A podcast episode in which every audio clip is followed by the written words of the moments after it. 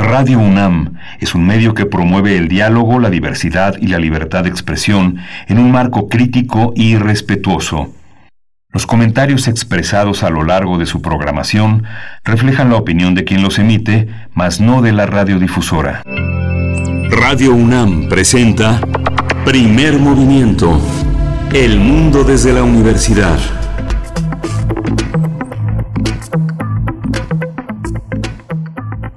Muy buenos días, bienvenidos, bienvenidas. Estamos iniciando primer movimientos en este miércoles 24 de junio de 2020. Son las 7 con 6 minutos de la mañana y les damos la bienvenida a todos aquellos que sintonizan la radio universitaria, el 96.1 de FM, el 860 de AM y también los que pueden escucharnos a través de las frecuencias de Radio Universidad de Chihuahua en el 105.3, el 106.9 y el 105.7. Yo soy Berenice Camacho y saludo a mi compañero Miguel Ángel Quemain, que está del otro lado del micrófono de manera remota en su casa. ¿Cómo estás, Miguel Ángel Quemain? Buenos días. Hola, Berenice Camacho. Buenos días. Buenos días a todos nuestros radioescuchas. Qué sustazo el de ayer, el temblor que de 7.5 grados que finalmente quedó como la medida que nos, nos acudió y que hoy en las primeras planas de los periódicos principales de, del país se tienen como, como mirada su, su propio ombligo, la Ciudad de México. La Ciudad de México es lo que más le preocupa a la prensa nacional. El periódico La Jornada, el periódico La Razón eh, ponen atención en su primera plana, en, no solo en Oaxaca, también en la Ciudad de México, pero es interesante cómo la ciudad de Oaxaca eh, eh, queda, queda al margen. Los periódicos del interior del país, las principales ciudades, también se fijan en la Ciudad de México y poco en Oaxaca. Es sintomático esa medida de, nuestros, de nuestra prensa, de nuestros medios eh, nacionales, que finalmente Oaxaca el centro histórico de Oaxaca eh, tuvo viviendas dañadas en su centro, en su centro histórico. Las mayores afectaciones ocurrieron en localidades de la Sierra Sur de la entidad y en Salina Cruz, la refinería Dovali también fue afectada por actividades y justamente hoy lo vamos a tener para abrir este programa en este este miércoles 24 de junio vamos a tener la presencia del sismo en Oaxaca con Renan Martínez. Usted lo conoce, ha estado con nosotros muchas veces. Él es director de Signos y Sentidos, Comunicación Estratégica. Él es analista de medios y bueno, es un comunicador independiente que se dice zapoteca por autoadscripción. Y bueno, él tiene un corredor radiofónico muy importante en valles centrales de la costa oaxaqueña, Berenice. Así es, así es. Bueno, pues este mundo que ya no nos da tregua, pero aquí estamos, aquí estamos. Y también, eh, pues sí, transmitimos desde el centro del país en una mañana eh, fresca, en una mañana todavía nublada, y, estaremos aquí precisamente abriendo con esa información. Hoy trasladamos nuestra, nuestro corte informativo de COVID-19 hacia la segunda hora de nuestra transmisión. Vamos a iniciar con ese reporte especial para después, para después también eh, conversar sobre un festival que ya habíamos, una iniciativa, iniciativa de distintas compañías teatrales y teatrales, el Antifestival, que ya habíamos anunciado aquí la semana pasada, es Resistencia Teatral ante la Distancia. Gabriel Pascal eh, será el invitado en esta ocasión. Él es escenógrafo e iluminador y miembro del Consejo Directivo de Teatro El Milagro. Y como todos los miércoles vamos a tener las fonografías de bolsillo, vamos a, hoy el tema es Toña la Negra y la música tropical lo tratará Pavel Granados. Y después, hacia nuestra segunda hora, la nota nacional la dedicamos a hablar de Guanajuato, Guanajuato y la violencia que no para en ese estado. Vamos a conversar con José Antonio Castro, él es periodista y colaborador en el periódico AM de León, Guanajuato, precisamente. Sí, vamos a tenerlo también los rebrotes del SARS-CoV-2 en el mundo. Vamos a concentrarnos hoy en el caso de Alemania y lo vamos a tratar con la doctora Marta Ochman. Ella es especialista en asuntos de la Europa contemporánea, de participación ciudadana y políticas públicas en ese continente. Así es, los rebrotes que ahora eh, pues acaparan la atención de muchos de los gobiernos y de las rutas que se están empezando a diseñar, considerando pues algo que pareciera ineludible, algo que se está ya manifestando en otros países que llevan una curva pues más avanzada en el tiempo, que ya iban pues hacia abajo, pues vamos a conversarlo, vamos a conversar para el caso de Alemania y después llegará la poesía necesaria, todo listo, yo tengo el gusto de compartirles hoy la poesía más necesaria que nunca y llegar así a nuestra mesa del día, Miguel Ángel. Sí, vamos a tener una mesa dedicada al tema, un tema polémico que es el desabasto de medicamentos. Hay una organización que ha publicado en estos días un reporte que incluye varios estados y vamos a tratar el tema con Andrés Castañeda. Él coordina Causa de Salud y Bienestar de nosotros y el doctor Malaquías López Cervantes, usted lo conoce también, él es miembro de la Comisión Universitaria para la Atención de la Emergencia del Coronavirus aquí en la UNAM. Así es, después de la mesa también tendremos como cada miércoles nuestra sección dedicada a la química, a 150 años de la tabla periódica, con el doctor Plinio Sosa, divulgador de, de, la química y académico de tiempo completo de la Facultad de Química de la UNAM. Vamos a conversar sobre el herbio o la vida en rosa es la propuesta para esta mañana del doctor Plinio Sosa. Y pues bueno, todos los temas que se vayan acumulando y lo que podamos compartirnos entre todos en redes sociales también, hacer un diálogo en, en común y siempre es importante e interesante también y, les leemos con mucho gusto, arroba P Movimiento, estamos así en Twitter, Primer Movimiento, UNAM, así nos encuentran en Facebook. Y pues vamos a ir con música, vamos a iniciar con música, Milán. Sí, vamos a, vamos a tomarnos unas pastillas para no soñar, al menos así se llama la pieza que vamos a escuchar de Joaquín Sabina.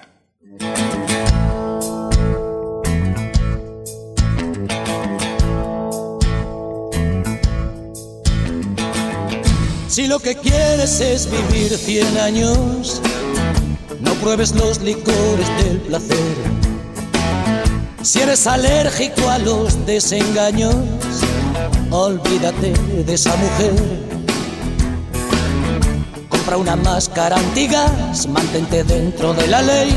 Si lo que quieres es vivir 100 años, haz músculos de 5 a 6 y ponte gomina que no te despeine el vientecillo de la libertad. Funda un hogar en el que nunca reine, más rey que la seguridad Evita el humo de los clubs, reduce la velocidad. Si lo que quieres es vivir 100 años, vacúnate contra el azar. Deja pasar la tentación, dile a esa chica que no llame más. Y si protesta el corazón, en la farmacia puedes preguntar. Tienen pastillas para no soñar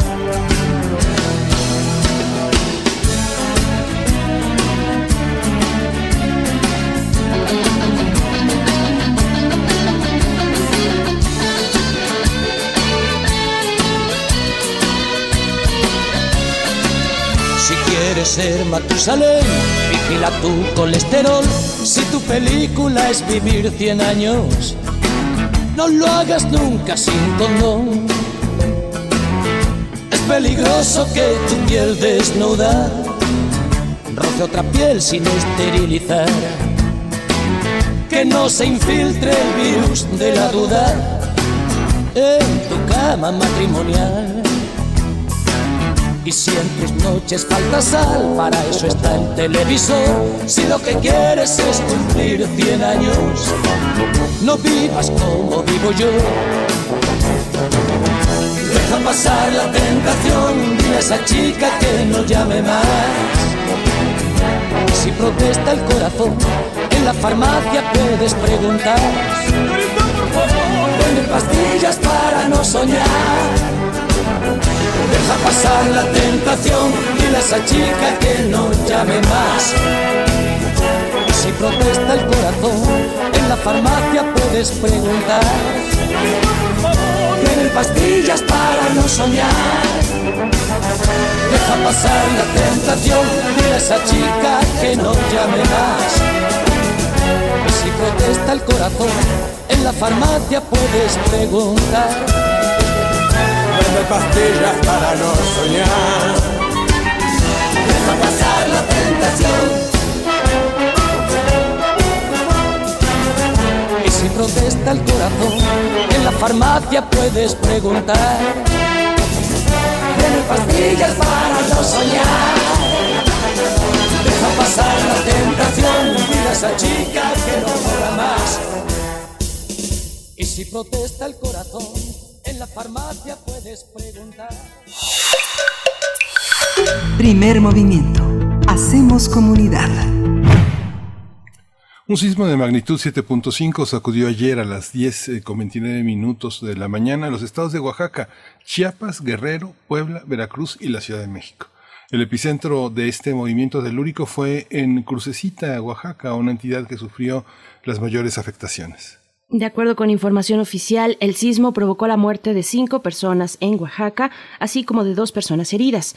Eh, también, bueno, para conocer más detalles de las cifras de daños y las necesidades de las personas afectadas, hablaremos esta mañana con Renan Martínez. Él es director de Signos y Sentidos, Comunicación Estratégica AC es analista de medios, comunicador comunitario independiente, zapoteca por autoadscripción y creador del corredor radiofónico en valles centrales de la costa oaxaqueña. Eh, y una vez más recurrimos a ti, Renan Martínez, eh, para escuchar pues lo que nos puedas contar sobre cómo vivió, cómo se vivió y cómo se sigue eh, superando, pues, eh, en un estado como tan importante y tan diverso como el de Oaxaca, pues estos eventos que se dan continuamente y que afectan de manera importante. Renan, bienvenido a Primer Movimiento. ¿Cómo estás?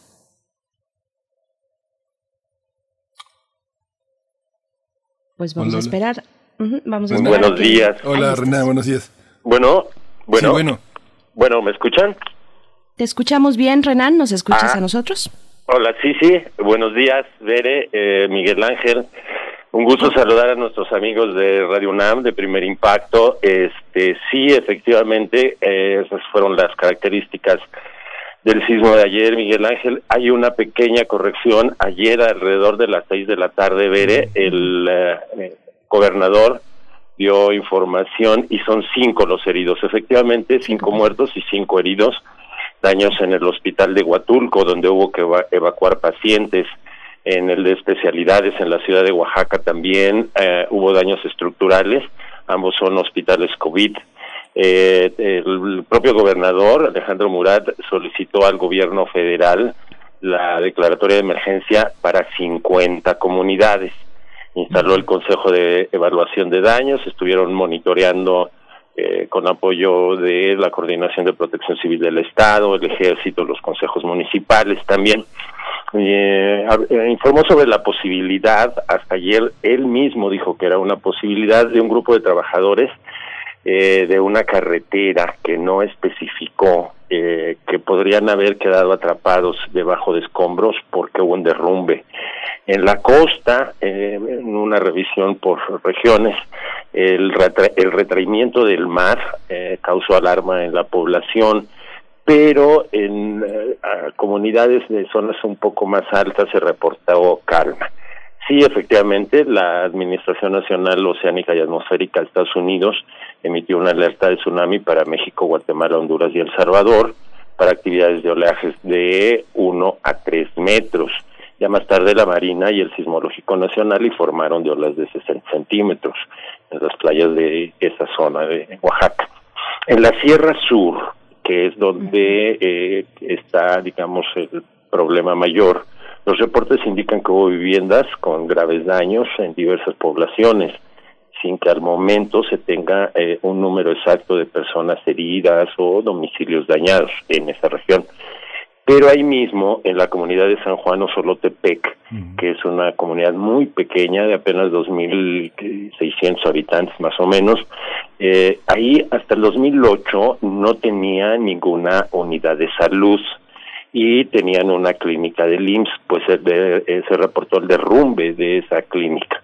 Inicialmente, ante la emergencia, fueron solicitaron ayuda urgente desde la comunidad y fueron atendidos por la Cruz Roja, pero debido justamente a los a, los derrumbes en la carretera, estaba interrumpida la carretera que va de Pochutlahuatulco y tuvieron que llegar eh, a pie los eh, paramédicos eh, hasta la comunidad de Santa Catarina Sanahuia donde se concentran las mayores afectaciones y, eh, bueno, también la atención del gobierno de Estado.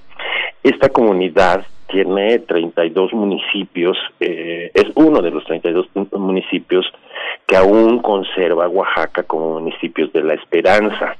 Ahí eh, el índice de vulnerabilidad frente al COVID elaborado por la UNAM le ha dado un nivel de riesgo muy alto, por lo que la situación podría agravar. La amenaza de COVID se ha aproximado mucho a ese municipio del distrito de, de Miahuatlán, donde los casos activos en el entorno suman 23 hasta el día de ayer. Y finalmente en el istmo eh, solo se reportaron crisis nerviosas, además de que en la refinería de Salina Cruz, Antonio Doval y Jaime, se detuvieron los trabajos por protocolo después de que hubo un conato de incendio que fue muy eh, rápidamente controlado. Eh, y esa es más o menos una situación, la situación en una revisión muy rápida que pudimos hacer ayer hasta las seis de la tarde que tuvimos que eh, preproducir un programa especial, pero eh, pues parece estar más o menos bajo control el, el, el problema del, del terremoto del, de ayer, ¿no? Que sí, sí fue bastante fuerte y prolongado, Miguel Ángel. Sí, Sí, la, la conmoción, eh, digo, estaba revisando la de la prensa local y la conmoción evidentemente fue enorme, ¿no? Digamos, ocupa todo, todo el espacio, todo el espacio y sobre todo también el tema del COVID que justamente también está, ha visualizado la, el crecimiento de casos, como tú bien lo señalas. Eh, ha crecido muchísimo y hoy justamente los casos, los nuevos casos positivos que suman casi mil que se van a reportar el día de hoy en la conferencia de las 7, pues son alarmantes, ¿no? El número de fallecimientos y la sismicidad en el estado que representa el 41% de la sismicidad del país, pues sí tiene pues prácticamente todo el estado en pánico, ¿no? Sí, este, yo creo que la propia situación emocional y mental de la pandemia causó ese efecto que viste. Efectivamente, eh, los medios locales estaban inundadísimos eh, de información, eh, una reacción muy inmediata también. Este, que y pues el temor y la preocupación aumentaron. Fíjate que quisiera observar un pequeño detalle. Hasta el día anterior yo venía tratando de entender un poquito más qué estaría sucediendo. Había una especie de silencio en las comunidades y eh, no me lo lograba explicar muy bien. Eh, en realidad, la situación de la pandemia creo ahora estaba haciendo que los medios comunitarios y la atención estuviera volcada hacia adentro de las comunidades, mucho menos que hacia afuera, como lo había estado antes de que la situación se tornara más, más aguda. Eh, y eso fue, realmente era muy extraño, yo estaba perdiendo, digamos, contactos, la frecuencia de los contactos, etcétera, y, y me estaba extrañando demasiado, pero esto vino inclusive a romper esa, ese silencio en el que estábamos en, los medios comunitarios y fue algo extraordinario. Por supuesto, pues, pues bien, eh, nosotros te agradecemos mucho este, este reporte, Renan Martínez. Estaremos pues ahí dando seguimiento a toda la configuración de estos eventos, eventos lamentables que ponen a prueba a la población, a los medios de comunicación, por supuesto, a los medios de comunicación comunitarios eh, a los que tú perteneces y que, y que están ahí eh, siguiendo el rastro y el pulso de lo que ocurre al interior de las comunidades, fuera de ellas también, como mencionas. Te, te mandamos un fuerte abrazo, Renan, y nos escuchamos pronto contigo. Muchas gracias. Otro de vuelta para ti, Bere, también para ti, Miguel Ángel, y por supuesto un saludo a, a, nuestros amigos de Primer Impacto. Hasta pronto, aquí estaremos. Gracias. A los de Primer Impacto y a los de Primer Movimiento también. A todos, a todos estamos saludando esta mañana. Muchas gracias, Renan. Pues bueno, Miguel Ángel, eh, complicado, complicado cómo amanecimos eh, pues hacia el día de ayer, cómo se dio todo el desarrollo de esta jornada, pero también eh, afortunadamente, bueno, sí hay bajas, pero son pocas y, estamos aquí todavía, Miguel Ángel. Sí, la prensa local señala, coincide que son seis los fallecimientos, no cinco, porque el último, bueno, fue cerca de las dos de la madrugada y alcanzó a, pasar en los periódicos el día de hoy. Pero bueno, cinco, seis, uno que sea, nos duele. Así es. Así es, pues bueno, vámonos con lo siguiente, vamos a hablar del antifestival Resistencia Teatral ante la Distancia.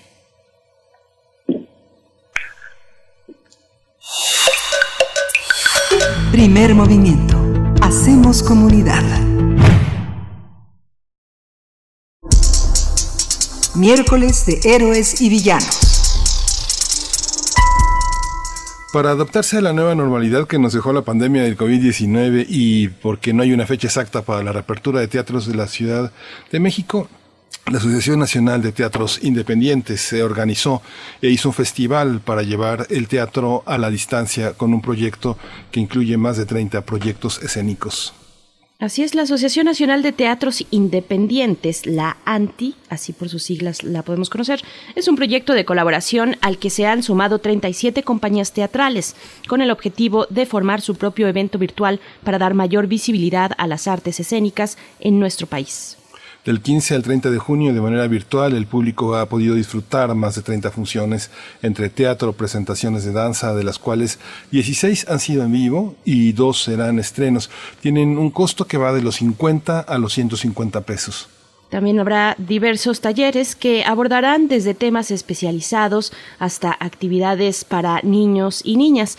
Además también habrá una mesa, bueno, mesas redondas, distintas mesas redondas y conferencias con especialistas. La mayoría de estas serán gratuitas, pero requieren un previo registro. Finalmente, los interesados podrán ver los conversatorios que buscan formar una sólida interacción entre diversos representantes del teatro y de la danza de México y los espectadores, los cuales serán gratuitos. Todas las funciones y los horarios se pueden consultar en la página del Antifestival, que ya está en nuestras redes sociales. Y bueno, aquí tenemos a Gabriel Pascal. Perdón. Por supuesto, esta mañana precisamente vamos a conversar sobre este festival eh, que reúne, ya lo decíamos, 37 recintos teatrales independientes, una, una iniciativa muy interesante y para hablar de ella nos acompaña Gabriel Pascal. Él es, él es escenógrafo e iluminador y miembro del Consejo Directivo de Teatro El Milagro. Te damos la bienvenida esta mañana, Gabriel Pascal. ¿Cómo te encuentras? Muy buenos días, bienvenido a Primer Movimiento. Hola, Berenice, buen día. Hola, Miguel Ángel. ¿Cómo están? Hola, Gabriel. Seguramente, Gabriel. Pues eh, tú has sido uno de los organizadores, Gabriel, y pero eh, nos hemos visto en todas las funciones, pero yo me imagino que también con todo y que eres un hombre que sabe y que conoce mucho del teatro nacional, me imagino que también estarás sorprendido de la gran diversidad y de la gran respuesta. Cuéntanos cómo ha sido esta organización tan inspiradora. Absolutamente, estoy muy sorprendido por los diferentes teatros que hay en las diferentes latitudes del país, ¿no? Somos 18 estados los que estamos representados eh, y yo creo que el festival y las características del festival definen a lo que es la ANTI y lo que pretende la ANTI a futuro, ¿no? Es este un movimiento fuerte, pero nos interesa mucho sobre todo la parte artística y la parte de las políticas públicas, poder juntos desarrollar una serie de de relaciones artísticas sobre todo en el intercambio del pensamiento artístico. Eh, podremos dar asesorías, podemos eh, sobre escenografía, iluminación, dirección, actuación, etcétera. Ahí tener charlas que yo creo que nos hace mucha falta este tipo de relaciones para desarrollar mejor nuestro trabajo. y, y, por otro lado, también eh, también saber las diferentes relaciones de los grupos con sus públicos y con sus instituciones culturales. Por ejemplo, hay algo muy interesante en Sonora, lograron un eh, EFIARTE a través del 2% de impuesto a la nómina. Entonces eso suena muy interesante, sacar recursos de, de diferentes impuestos para apoyar a otra actividad económica productiva. Esa es la idea de, del estímulo finalmente, ¿no? Que eh, el Estado renuncia momentáneamente porque le regresa después el impuesto con más dinero porque generó otro tipo de formalidad, generó más empleos y eso genera más impuestos también. Entonces, esa es la idea de, de la ANTI, ¿no?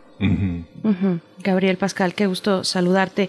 Eh, pues cuéntanos cuáles son las experiencias que hasta el momento pues han recuperado, recogido a partir de esta iniciativa, el Antifestival, eh, bueno, y también los retos, los retos que han tenido que sortear eh, pues el mundo teatral, todo el circuito eh, cultural de los teatros independientes frente a esta pandemia, ¿cómo, cómo lo han vivido? Bueno, el, el, lo más este, difícil yo creo es que nosotros necesitamos al público en la sala, que somos un arte viva, es un arte presencial y que viene un tiempo de readaptación en esta relación con el público. Sabemos que de pronto el público no va a llegar al teatro, que tendremos funciones suspendidas, pero eh, pensamos que tenemos que empezar de cualquier manera. El virus no se va a ir en un mes, en dos meses, va a durar muchísimo tiempo y tendremos que volver a salir y recuperar nuestra vida. Eh, y pensamos que es los héroes ahora han sido el sector salud, los médicos, las enfermeras, camilleros, etcétera, ¿no? Y ahora los actores y las actrices y los técnicos tendrán que salir a, a, relacionarse con este público con otra distancia que no es la más sana, digamos, y pero tenemos que hacerlo. Y también tenemos que aprovechar como ha hecho el, el arte en general eh, este hablar de la pandemia hablar de, del cambio de relaciones que implica la pandemia no esas nos parece que es la como la tarea Fíjate que ayer que eh, hablaba, eh, eh, ayer, bueno, se presentó en Mérida el trabajo de David Huerta, Los Perros, una obra que dirigió Elena Garro, y estaba David Holguín, que ese montaje fue un proyecto de tesis de maestría en la, en la Universidad de Artes Escénicas de Yucatán y fue muy interesante porque comentábamos que el teatro en video eh, fue, ha sido uno de los antecedentes también del milagro. Eh, ustedes promovieron la edición de algunas obras que se presentaron en el milagro en, en, en video y justamente ahora queda en evidencia la necesidad de un lenguaje para las artes escénicas a, distancia. Uno de los problemas que veíamos, por ejemplo, era el tema del audio, de la, de, de la resolución en video y justamente en esta pandemia lo que hemos visto en la educación a distancia es la, es la heterogeneidad de equipos que no permiten tener una, una transmisión pues homogénea de la misma calidad, con la misma resolución, la misma velocidad, la misma transferencia de datos, nuevas, nuevos lenguajes, nuevas formas de ver. ¿Cómo, cómo ves esta parte, este Gabriel? Pues mira, a mí me preocupa mucho porque siento que en este lenguaje se, se está enganchando mucha gente. Eh, primero, pues es más barato. Me preocupa que las instituciones de cultura se enganchen y empiecen a disminuir los presupuestos, ¿no? Segundo, me parece que pese a, a, cómo está el texto dramático, etcétera, todavía tendríamos que trabajar más la puesta en escena en términos de escenografía, vestuario, iluminación, el trazo escénico, porque y, y, empezar a buscar otro equipo que a la larga será más caro para tener una calidad de transmisión y también para poder jugar con diferentes planos, ¿no? lo que hemos visto es en, en, el festival es el trabajo con diferentes eh, imágenes del Zoom. Hemos visto trabajo con tres cámaras, hemos visto trabajos con una sola cámara. Pero lo que es fundamental es esta relación con público y esa esa no no la sientes. Tú no sabes si el público está ahí no sabes no sabes si la gente está hablando entre ellos eh, en en la sala. En fin no esa parte puede ser interesante. Ahora nosotros empezamos con el video también con la idea de hacer un archivo histórico y subirlo más bien para dar a conocer al grupo no esa esa fue la idea original y yo creo que, que se nota por cómo está emplazado y cómo está eh, editado esta idea, ¿no? Yo creo que quizá lo que nos va a requerir es buscar eh, mejorar en ese sentido o comunicar mejor lo que es el teatro a través del video. Yo creo que eso es lo máximo que podemos aspirar. Me recuerda un poco esta idea de cuando yo era niño, que había teatro en televisión, ¿no? Y este y ahí veías a los actores y luego esos actores cuando empecé a hacer teatro contaban muchísimas anécdotas de cómo trabajaban el, en vivo, en fin, y cómo era cómo era el juego y el, el recuerdo curiosamente a mí me quedaron imágenes de de ese teatro ahí de espléndidos Molière y bueno, nos va a servir también para, para construir más público, ¿no? ¿Cuáles, ¿Cuáles son esas diferencias? Eh, porque, bueno, yo pienso... Eh, según entiendo, bueno, la cámara, la cámara, por ejemplo, en el cine dirige la mirada, la mirada del espectador, pero en el teatro ese espectador tiene la libertad de voltear a ver a donde quiera de, voltear, de girar, eh, de enfocar la atención en algún elemento que no necesariamente te permite el formato de, de, un espectáculo grabado. ¿Qué, han tenido que incorporar para que esto pueda suceder a través de los medios digitales que ahora están empleando? Mira, a mí me parece una cosa fundamental. En esa, cuando el público empieza a voltear otra, a ver otras cosas que no son los actores o lo que está pasando en escena, es que ya se está aburriendo, ¿no? Y pues primero va a ver la escenografía y lo agota rápido y luego la luz, luego el vestuario y regresan a la obra, ¿no? Eh, nosotros pensamos que, que tendríamos que ser más rigurosos en cuál es el tono que le va bien a este tipo de, de representación, ¿no? A través de la cámara. Eh, ¿Cómo es, si la pared debe ser de un color u otro, de dónde viene la luz, eh, toda la información que te, que te da el cine también te da la televisión y te da el teatro, ¿no? Sin duda, que es fundamental para el espectador para lograr que no se pare de su asiento. De eso nunca te vas a dar cuenta, ¿no? Imagínate, por ejemplo, ahora que está en la plataforma y, y puedes este, bajar los videos, pues no vemos, aunque no es en vivo. Pero nosotros estaremos dando, el sábado estrenamos una una obra que escribe y dirige José Alberto Gallardo y eh, será como el estreno oficial y esta es una versión para Zoom y eh, con la idea de estrenar ahora que se abran los teatros esta obra y sería interesante que la vieran tanto vía Zoom como vía en vivo y en el teatro y verán que es otra obra, ¿no? Finalmente, porque una está adaptada a cada lenguaje. Aquí, este, fíjate que bueno, veía eh, la relación con el público. Eh, eh, yo recuerdo, bueno, que la gente que vivió en los 60 y 70, los cine debates, los teatro debates, todos los debates que había también en los años 80. Ahora al final de cada obra, hay un conversatorio, una, una exposición de lo que el público piensa, de lo que el público ve sobre la obra y los actores exponen sus propias visiones. Este, este aspecto se había perdido en el teatro, David. Vi, este, Gabriel, vi obras que tenían, por ejemplo, 20 espectadores, y la que vimos de Casa Musa de Monterrey, que tenía cerca de 120. ¿Cómo, ¿Cómo se da esta parte? Son, ¿Es la solidaridad de un público que está ávido de llegar de nuevo a sus lugares? ¿Es la capacidad de promover? ¿Qué, qué es lo que marca esta diferencia de, asistentes? Este, yo creo que son sus públicos también, ¿no? Yo creo que este grupo Las Musas, eh, porque además yo veía en, en, el, en el chat general y eran apellidos muy norteños, ¿no? Sí.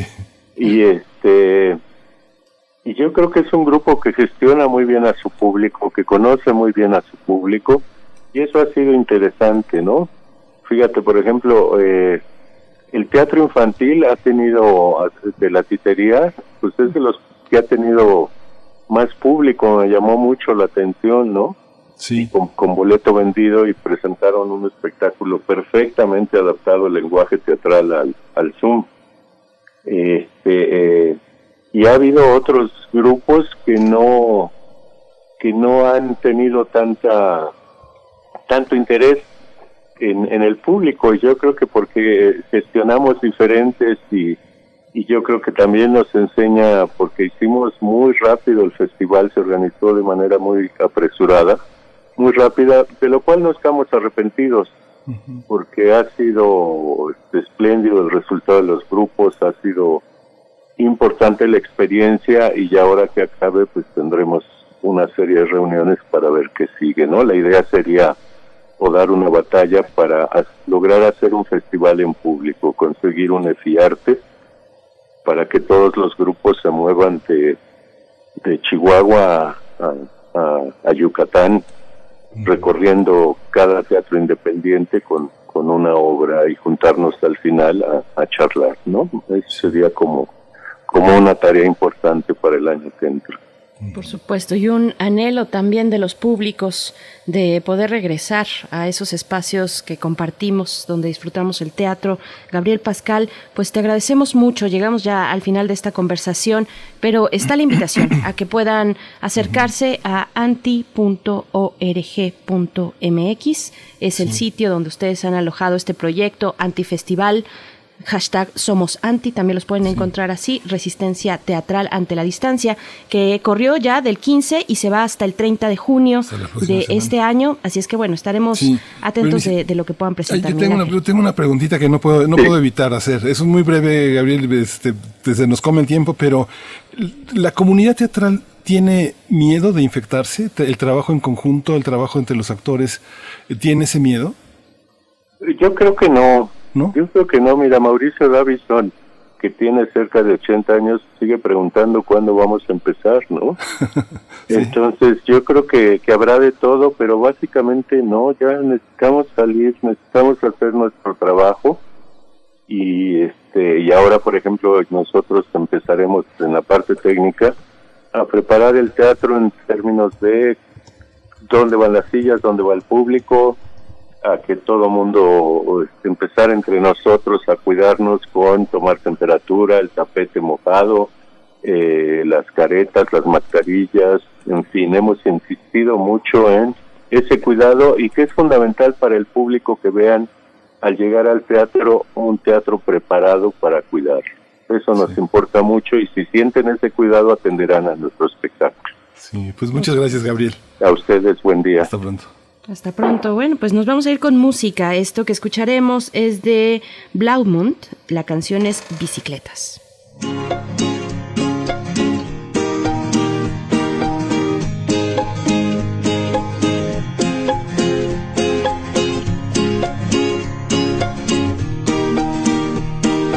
A la línia recta, bicicleta sense llum, un satèl·lit que comença on perdo cap un camí fet d'herba, els teus llavis són de vidre congelat. Vaig descalç i penso imatges cegues de les platges que només podria veure sota el llit. Deixa't de paraules, ara penja des d'un arbre aquesta llum de contra digues que penses lluny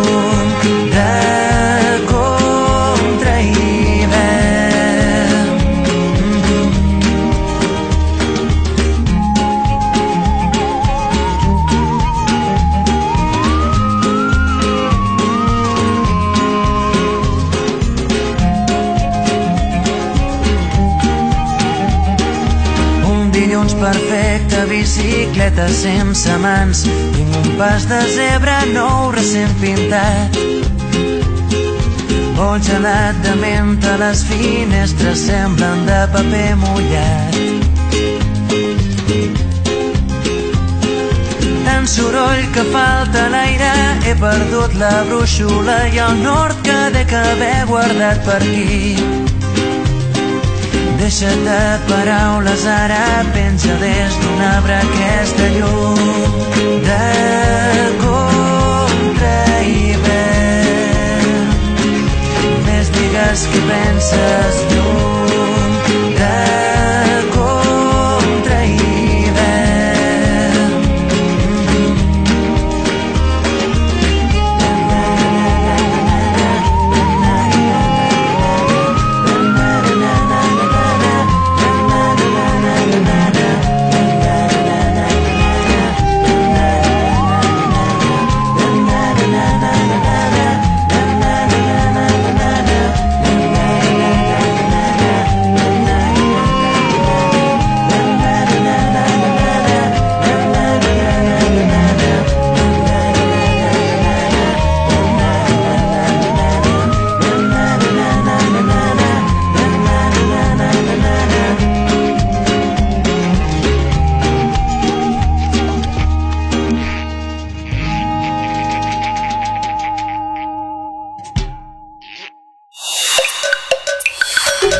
Primer movimiento. Hacemos comunidad. Bien, pues ya estamos de vuelta. Miguel Ángel Quemain, estamos a punto de comunicarnos con Pavel Granados. Hoy es miércoles de eh, pues las fonografías de bolsillo. Vamos a estar hablando de Toña la Negra, pues una de las afromexicanas más destacadas, más entrañables también eh, de la industria cinematográfica y, del espectáculo en general en nuestro país. Miguel Ángel, en unos momentos más estaremos conversando, pero venimos también de hablar de esta iniciativa bien interesante, Antifestival que no se pueden perder, que todavía le quedan mm, algunos días, seis días por delante hasta el 30 de junio y, cuántos cuántas cuestiones pues fundamentales de, ir eh, de discernir en, en, lo complejo que se ha mostrado el panorama para las distintas actividades y expresiones artísticas, Miguel Ángel. Sí, sí, justamente ayer que se presentó todo un programa para salir de terapia intensiva, las estrategias para el sector cultural hacia el futuro por parte de la UNAM, fue muy interesante porque justamente es un programa cultural que está fuera de todo signo partidista, de todo signo político y muestra un diagnóstico de lo que ha sido la, la, situación de la cultura. Y esta Asociación Nacional de Teatros Independientes pues tiene también sus propios datos, tiene también su diagnóstico y que vale la pena atender. Parece que ya, ya contestó Pavel. Sí, vámonos con las fonografías de bolsillo. Fonografías de bolsillo. Pues bien, le damos la bienvenida, que ya está Pavel Granados a través de la línea de primer movimiento, él es escritor y director de la Fonoteca Nacional, con un tema ya anunciado desde nuestra ocasión pasada. Eh, querido Pavel, ¿cómo estás? Muy buenos días. Ver, Miguel Ángel, pues muy contento de saludarlos. Igualmente, Toña la Negra, una afromexicana destacada y, y, bien que ahora hemos recuperado pues ese, ese ángulo cultural y, demográfico también de la pues de la población afromexicana eh, que, que, ha sido tan relevante también. Cuéntanos, por favor. Pues fíjate que qué interesante lo que estás diciendo, Bere, porque yo creo que Toña es eh, una, una mujer afrodescendiente muy destacada en la cultura mexicana, realmente una de las primeras mujeres en destacarse en, en, la vida cultural en, a una dimensión verdaderamente eh, grande, porque fue una mujer muy, muy, muy famosa. Y yo creo que bajo las nuevas reglas o circunstancias o puntos de vista de las lecturas que hacemos de nuestra cultura, no se ha vuelto a leer eh, a este personaje, o sea, que en la cultura eh, en, la, en, las, nuevas puntos de vista de la cultura no se ha rescatado a Toña la Negra, no se le ha dado un papel ahora eh, preponderante como se lo merecería. Y no sé, no sé a qué se deba, quizá eh, a lo mejor se, está mal visto ahora haber pertenecido al Star, al Star System eh, de algún modo, no sé qué, qué cuál sea el, la circunstancia, pero nos ha hecho falta volver a saber quién era Toña. Y yo creo que Toña fue una mujer verdaderamente muy, muy, muy interesante, una mujer excepcional. Eh, fíjense que ella eh, nació en el barrio de La Huaca, allá en Veracruz, un barrio que hoy mismo uno pasa frente a, por él, eh, por sus calles, y de verdad es una es una belleza ver las casas de madera, ver eh, los imaginarse los barrios, los patios de vecindad en donde se dio una cultura verdaderamente interesantísima, eh, donde se creó el son jarocho, donde se, se recreó después el son cubano, lugares donde tantos y tantos años pasaron los marinos y se eh, ejecutaron todo tipo de bailes a lo largo de tantos años. Ahí se ahí se crió eh, Toña la Negra. No realmente fue un prodigio su voz porque no fue a ninguna escuela ni nada, pero se crió en ese en ese barrio. Y años después, porque ya a los pues no sé, a los 20 años, una muchacha muy muy joven vino a la Ciudad de México y un día tocó a la puerta de una calle, una casa en la calle de Tokio 43, o sea, hoy a, espaldas de, de de la, del Paseo de la Reforma, llegó Toña, tocó la puerta y le abrió una mujer que le preguntó, dijo, ¿qué, qué desea?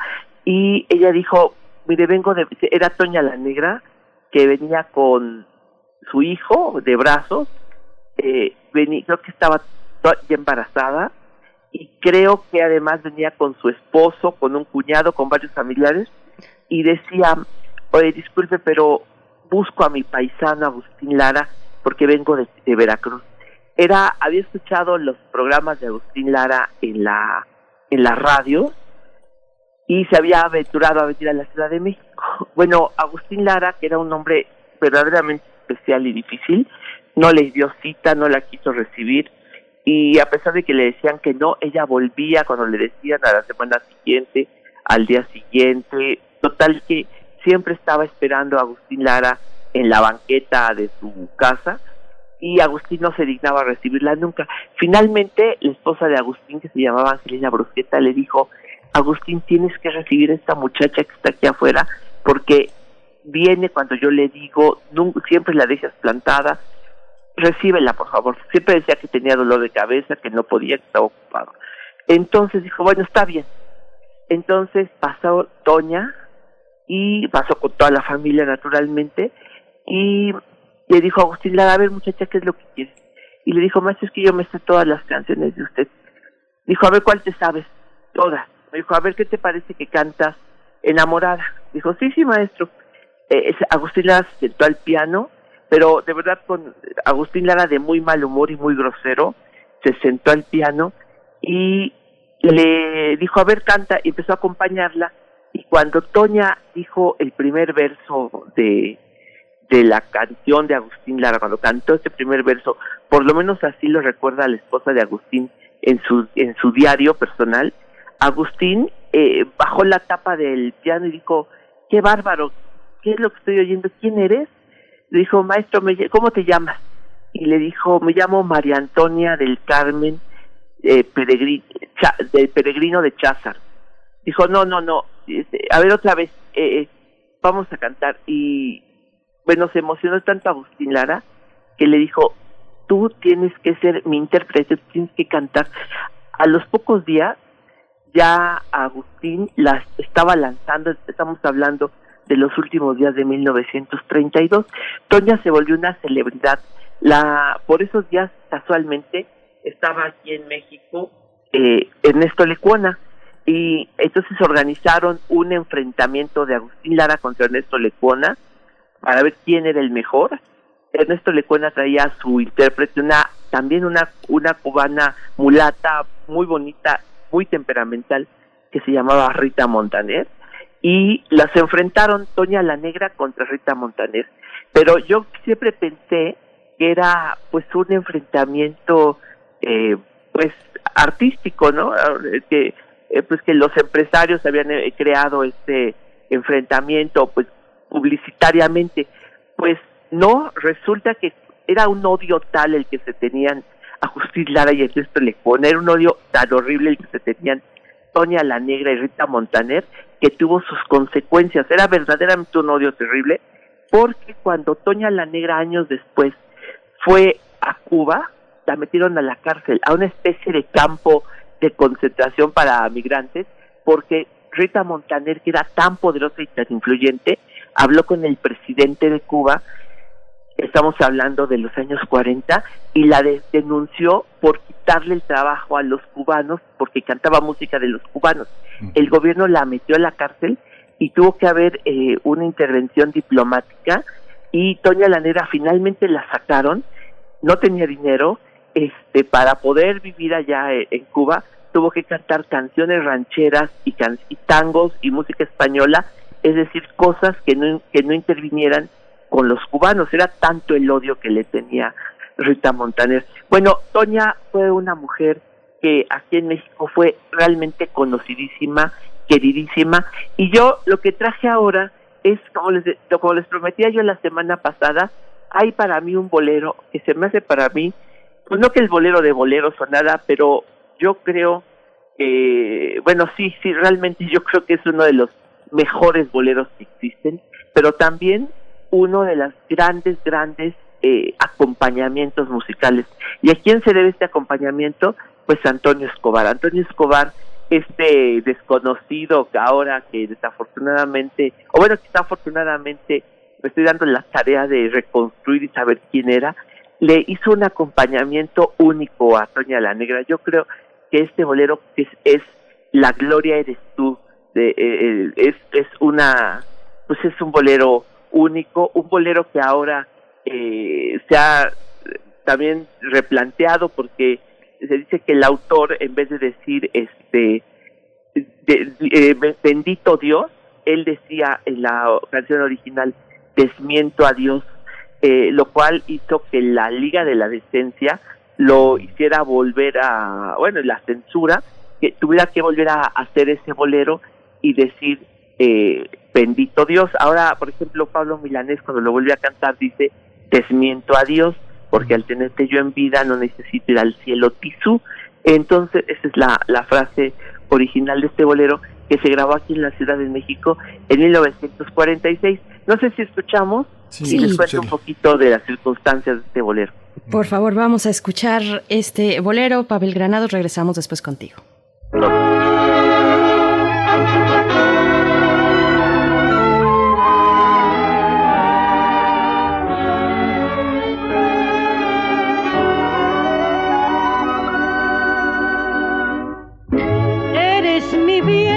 que me tiene extasiada, porque negar que estoy de ti enamorada, de tu dulce alma, que es toda sentimiento.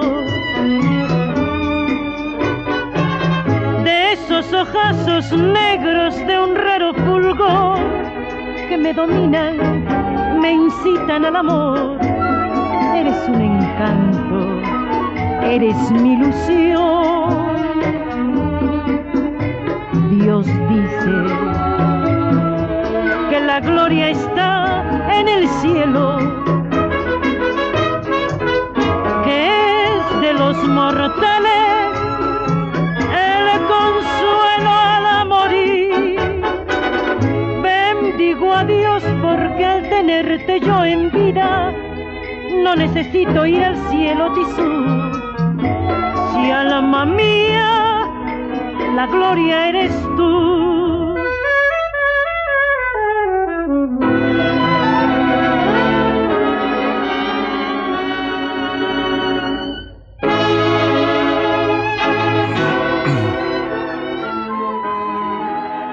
Pues ahí estuvo este bolero La Gloria eres tú. Continuamos contigo, querido Pavel, para despedirnos. Bueno, pues se me hace que ahorita que lo volví a escuchar, sí, creo que es uno de los grandes boleros grabados aquí en México de José Antonio Méndez.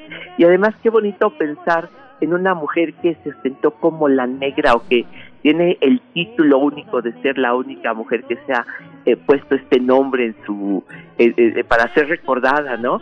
Y Antonio Escobar, yo diría que es bueno pues un olvidado, pero de algún modo es en esa época a mediados de los 40 yo creo que se hizo en México algo nuevo que fue la música tropical, lo cual es curioso porque en ningún otro país existe esa denominación ni tampoco significa nada, porque en el trópico hay mucha música, pero es una manera un poco cómoda de ir aprendiendo todos los géneros del trópico que fueron llegando a México y los directores musicales de las compañías eh, aquí en México lo que hicieron fue crear este género o este aglomerado de géneros que de algún modo le quitaron identidad a los géneros de otros países, pero a nosotros nos ayudaron a tener de manera aprensible o comprensible para nosotros el trópico y en este trópico imaginario pues yo creo que eh, brilló y seguirá brillando Toña la Negra y qué bueno que ahorita tú lo dijiste Veré, pero yo creo que hay que volver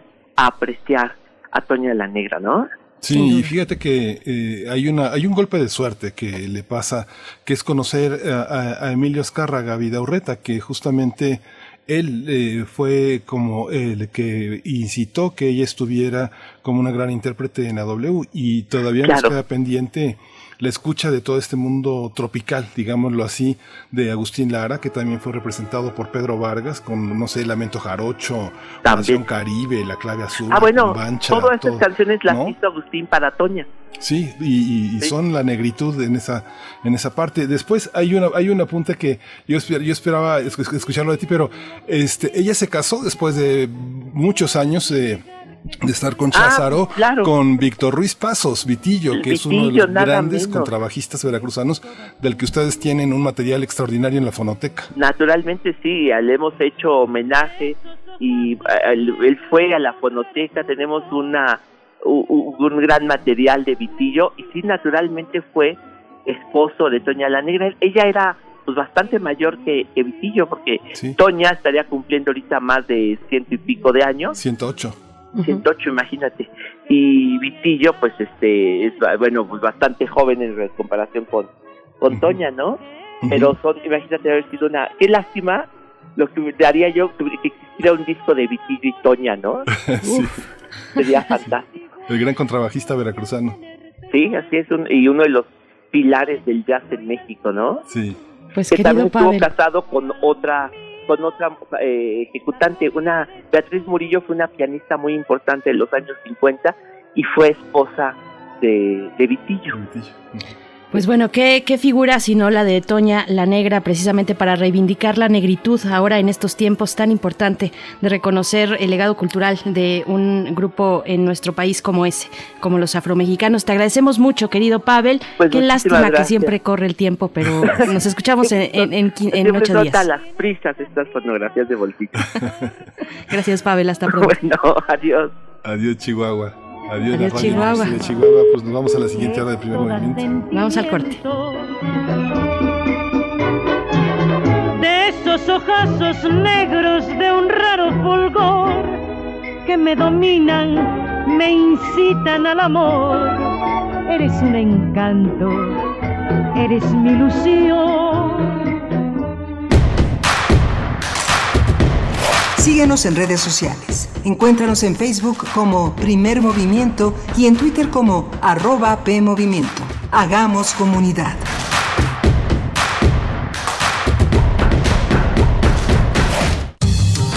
La ciencia que somos. La ciencia que somos. Iberoamérica al aire.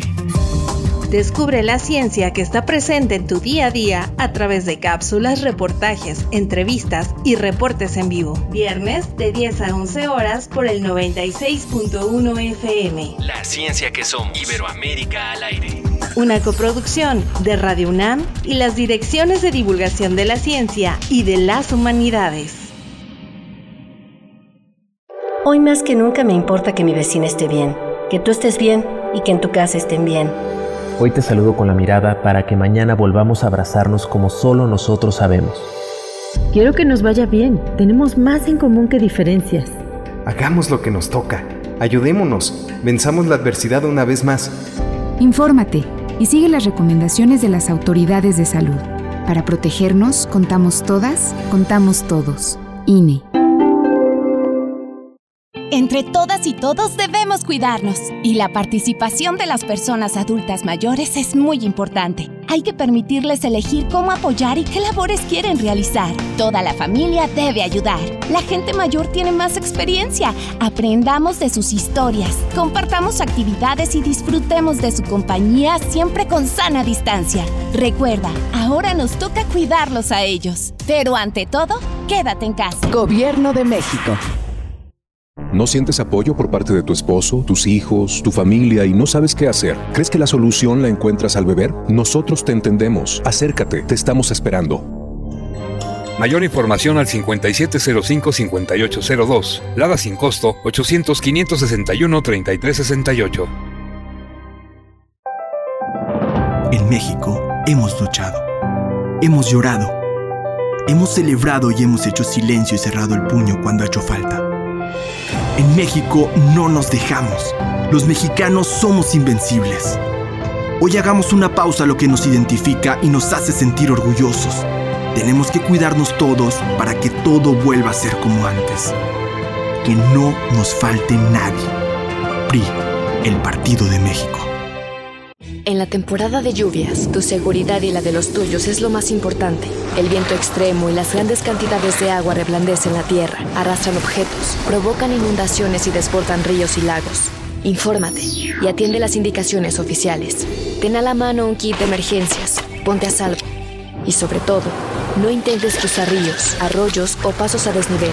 Con agua trabaja 24 horas al día por ti. Ayúdanos a protegerte. Gobierno de México.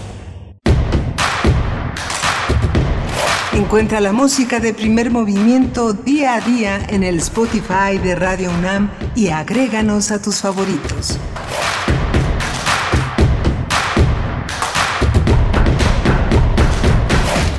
Hola, buenos días. Son las 8 de la mañana con 5 minutos. Estamos aquí en primer movimiento, transmitiendo a través de las frecuencias de Radio UNAM, en las frecuencias que están unificadas de FM y AM en esta contingencia. Y estamos de un lado del micrófono, Berenice Camacho. Buenos días.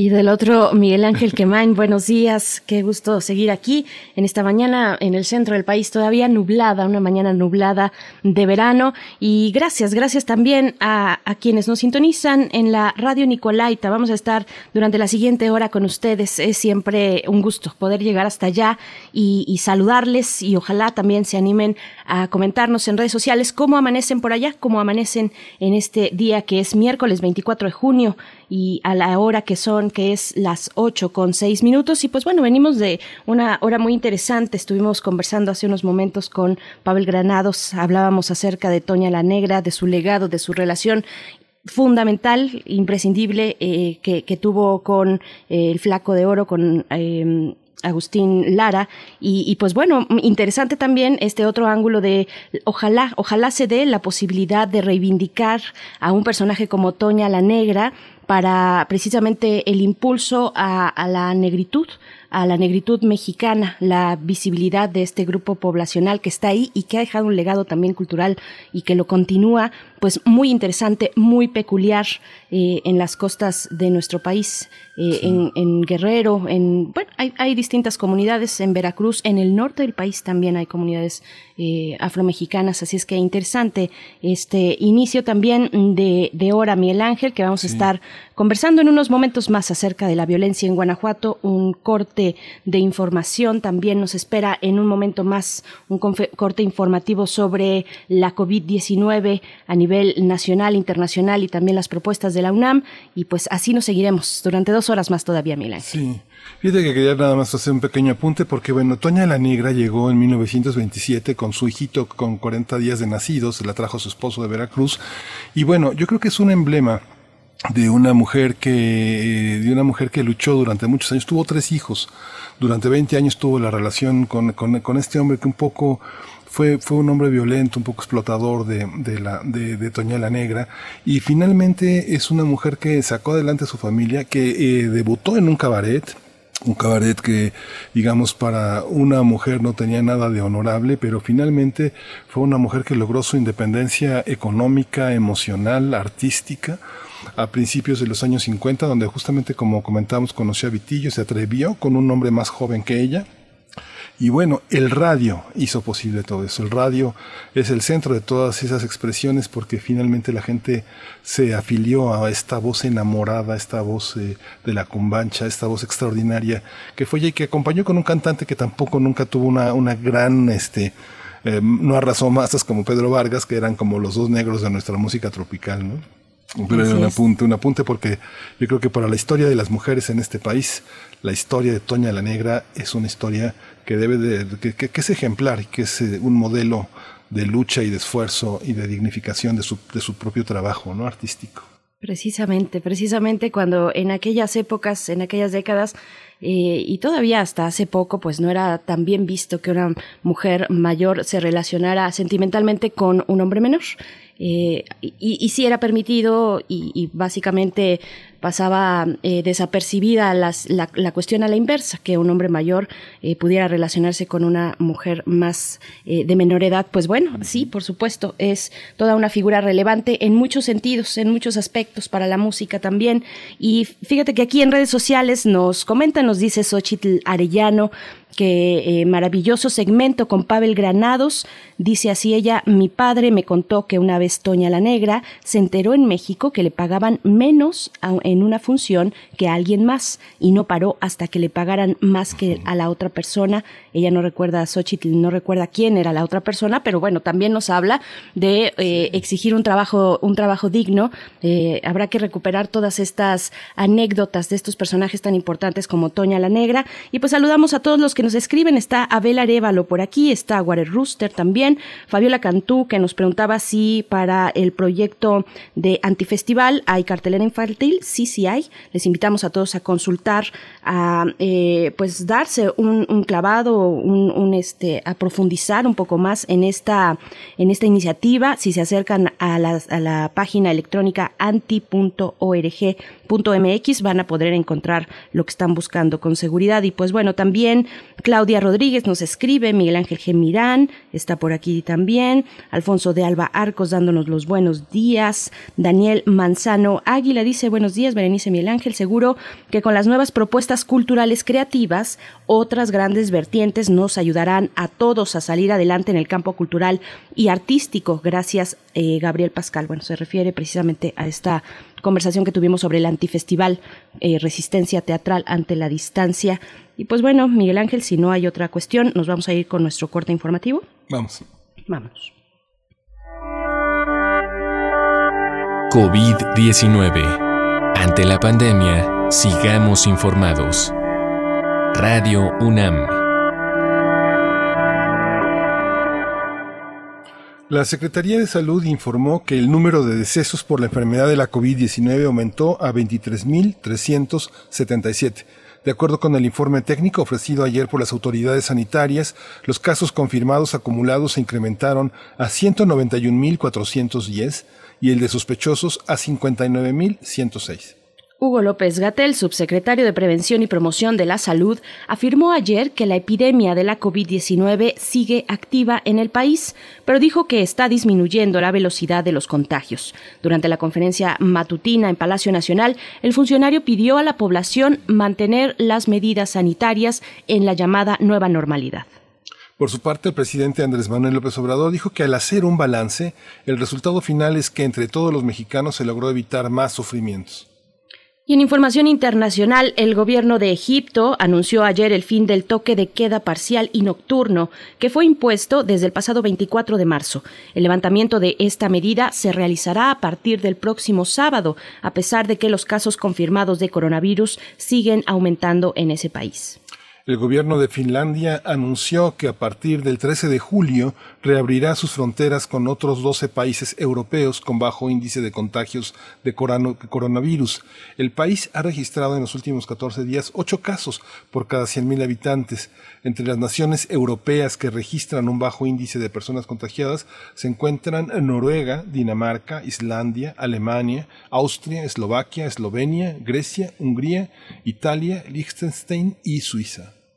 Y la Organización Mundial de la Salud informó que el número de personas contagiadas por el SARS-CoV-2 desde que fue detectado este virus se aproxima a los 9 millones de casos. De acuerdo con la OMS, el número de personas fallecidas es de 469.578 personas. El continente americano registra cerca del 4.5, cerca de 4.5 millones de contagios, mientras que en Europa se contabilizan 2.56 millones de casos. En la información relacionada con la UNAM, el Programa Universitario de Estudios de la Diversidad Cultural, y la Interculturalidad de la UNAM realiza un mapa sobre los pueblos indígenas y negros de América Latina impactados por COVID-19.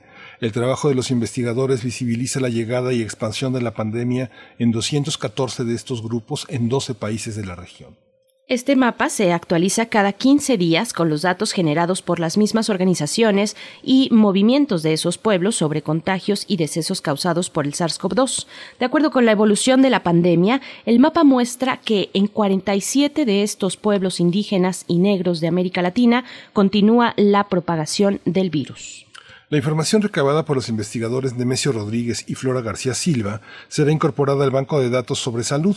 También se prevé que se sume otros bancos de datos que confirme que conformarán la base del Atlas II, ese Atlas II de impactos de megaproyectos en zonas indígenas y negras de América Latina.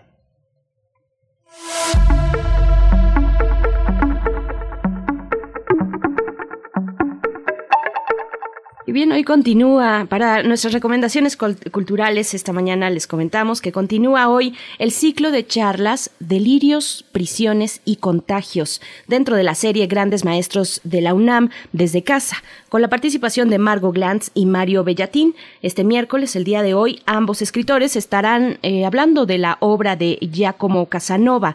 La conversación será transmitida a las 5.30 de la tarde a través del canal de Facebook de Cultura UNAM, de Cultura en Directo UNAM. Así los pueden, los pueden encontrar. Se meten a Facebook y buscan Cultura en Directo. Así es que, bueno, pues no se lo pueden perder. Es una serie de cuatro, de cuatro charlas que abordarán a cuatro obras distintas de cuatro directores, eh, escritores, perdón, distintos, entre ellos el mismo Mario Bellatín, que cerrará esta jornada.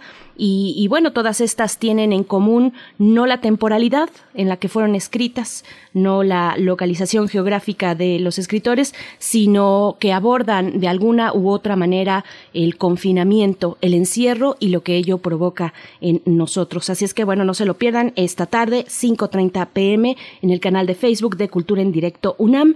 Y pues bueno, nos vamos a ir con, con música. Sí, vamos a nos irnos con, música, vamos a escuchar este, este, este movimiento Atlas Sound con la invitada Letita Saider y Quick Canal es la pieza que vamos a escuchar.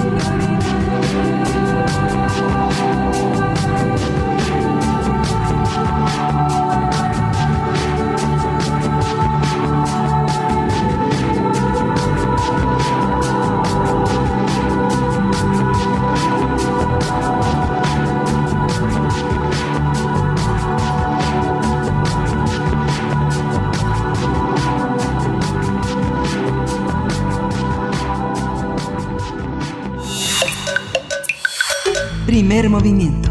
Hacemos comunidad. Nota nacional.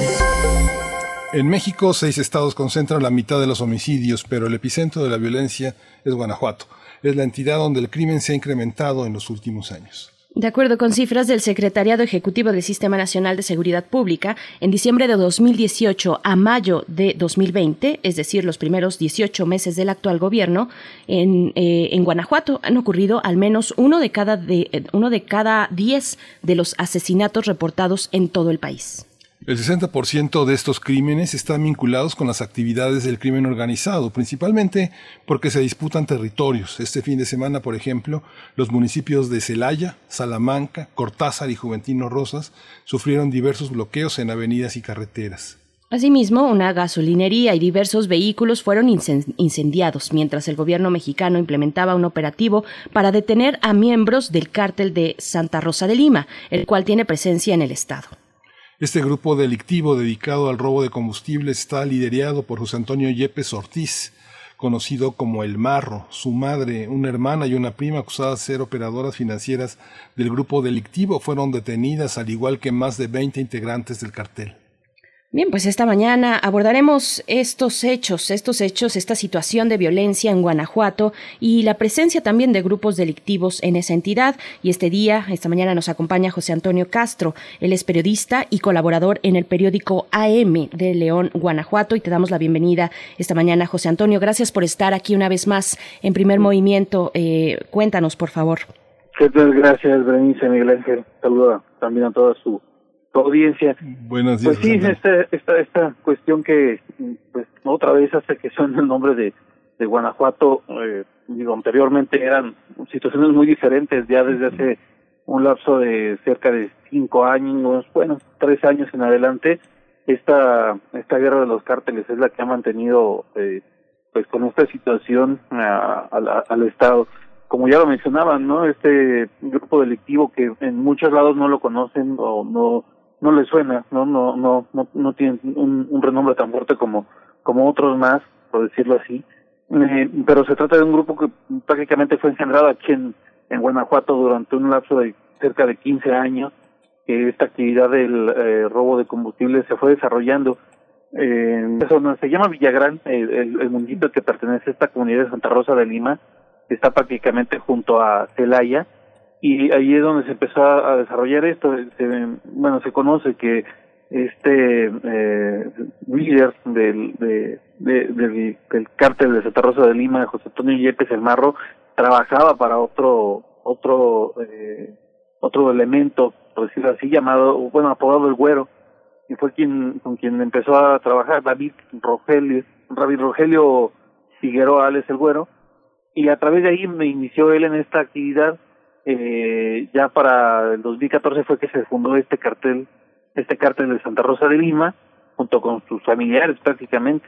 Y en 2017 es que se da este, pues, eh, reclama, eh, más bien eh, declaración de guerra hacia el cártel Jalisco Nueva Generación, que es el otro grupo delictivo de mucha presencia en el estado de Guanajuato. Obviamente, eh, sobre todo en las eh, límites con Jalisco, eh, León, San Felipe, eh, Ocampo, también en la parte más abajo Abasolo, Pénjamo, eh, eh, Salvatierra, eh, es uno de los sitios donde se dan muy, muy fuertes encuentros con ellos, también la parte de eh, Moroleón, Uriangato, que están pegados ya a, a Michoacán, hubo también eh, situación con el uh, cártel de los caballeros templarios en algún momento, pero hoy en día y lo que ha generado uh, situaciones como las que se vieron el sábado, pues es derivado de la del encuentro entre eh, este cártel de Santa Rosa de Lima y el Jalisco Nueva Generación.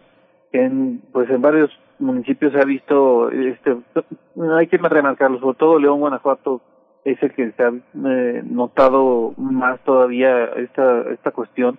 Y en otros más, pues, eh, un, creo que en una menor medida. Pero eh, esto, esto es lo que generó el día sábado que se dieron unos eh, operativos los avisa, de hecho, el secretario de gobierno Luis Ernesto Ayala a través de su cuenta de Twitter, pero a los minutos empiezan a darse las reacciones con esta quema de vehículos en los municipios de Celaya, Villagrán, Salamanca eh, y, estos aledaños, que es la zona donde justamente opera este cartel, el llamado Triángulo del Huachicoleo, que es entre el municipio de Villagrán y de Apaseo, los Apaseos, Apaseo del Alto y Apaseo del Grande, es ahí donde se da de mayor medida esta actividad y eh, pues bueno, se dan este esquema de vehículos que generaron bastante pánico, hay que decirlo. eh, tenía un rato que no se daba algo así. Generalmente la actividad lo hacían en, en carreteras. Eh, conectan a Celaya con Irapuato, eh, a Celaya con Querétaro, pero en esta ocasión se da incluso en plena ciudad, también con negocios, eh, tiendas de conveniencia, mueblerías, eh, y sí generó mucha eh, preocupación entre eh, los ciudadanos de ni siquiera de lo de Celaya, de los municipios aledaños, incluso de otros eh, del mismo estado de Guanajuato, también por la cuestión de que eh, además de, la, de, las quemas de vehículos, pues bueno, sí se había eh, mencionado de, de la quema o la posibilidad de, de la irrupción en, en, negocios abiertos. Los negocios tuvieron que cerrar más temprano, digo, de por sí la, la cuestión es complicada con, con este tema de tratar de reactivar la economía en medio de la pandemia, pues bueno, a cerrar más temprano y, eso fue lo que se dio. Por ahora, ayer ya se da la noticia de que se liberaron a 26 de las personas que se habían detenido ese día eh, queda pendiente nada más una, que es la mamá de eh, José Antonio Yepes.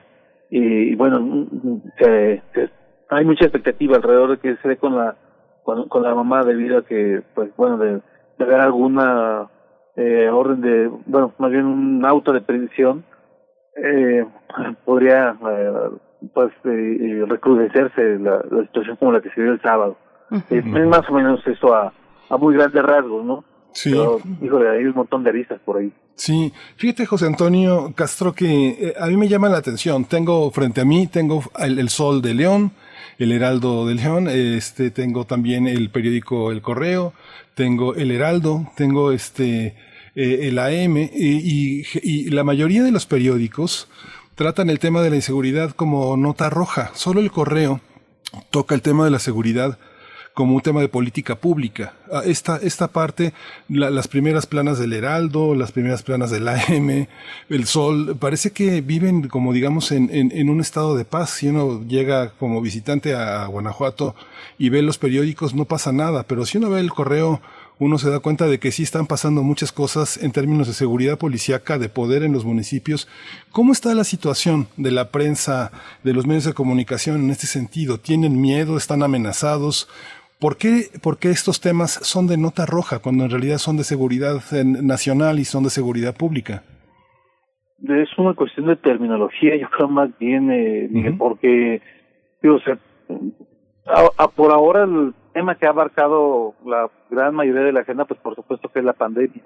Pero si en lugar de los periódicos de hoy tuvieras oportunidad de checarlos de mucho tiempo atrás, el tema de seguridad ha sido muy constante. Eh, se ha tocado en, obviamente, en un congreso local. De hecho, se, se trató de, de, hacer alguna cierta acción hace más o menos un año con unas reformas al, al Código Penal para eh, castigar el, el, el llamado alconeo, es una reforma que pues no ha rendido mucho fruto que digamos. También hace eh, casi dos años, cuando empezaba también por aquí el, el periodo del gobierno actual de Diego Sinó Rodríguez Vallejo, eh, había muchísima, muchísima expectativa sobre la, política de seguridad que iba a manejar, ya que los titulares de la Secretaría de Seguridad Pública y de la Procuraduría han sido duramente criticados. Eh, son eh, funcionarios que llevan casi 10 años. Hablamos de Carlos Amarripa en la Procuraduría, ahora Fiscalía, que quedó como fiscal, que se le acusó de ser fiscal carnal como sucede en otros eh, estados. Está en la Secretaría de Seguridad Pública Álvaro Cabeza de Vaca, también ya eh, lleva prácticamente dos periodos en, en, el cargo y pues había muchísima especulación de qué iba a pasar con ellos una vez que iniciara el nuevo gobierno. Bueno, se mantienen y se, se quedaron todavía en los cargos. Se dio un eh, operativo llamado Golpe de Timón, era, era como la propuesta de política de, de, seguridad por parte de Diego Sinoé.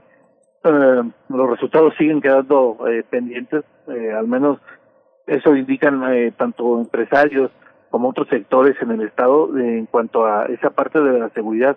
Y son temas que han salido en, la, en, los, en los periódicos, claro, hay que decirlo, en algunos más que en otros en días parece que no, no, no, no hubiera relevancia, por ejemplo, en lo que te digo de las reformas, en la cuestión de nombramientos o también en, en el tema de ciertas acciones, eh, ha abarcado también, o pues, se ha dado como nota mucho el tema de esta como eh, disputa entre gobierno federal y gobierno estatal, es obvio el hecho de que no pertenezcan o no hayan surgido del mismo partido político y de la misma corriente política, eh, bueno, genera bastante este toma y daca de, de tema de la federación, no es tema del Estado, y en, en, medio de eso, pues luego quedan en, en el aire las situaciones.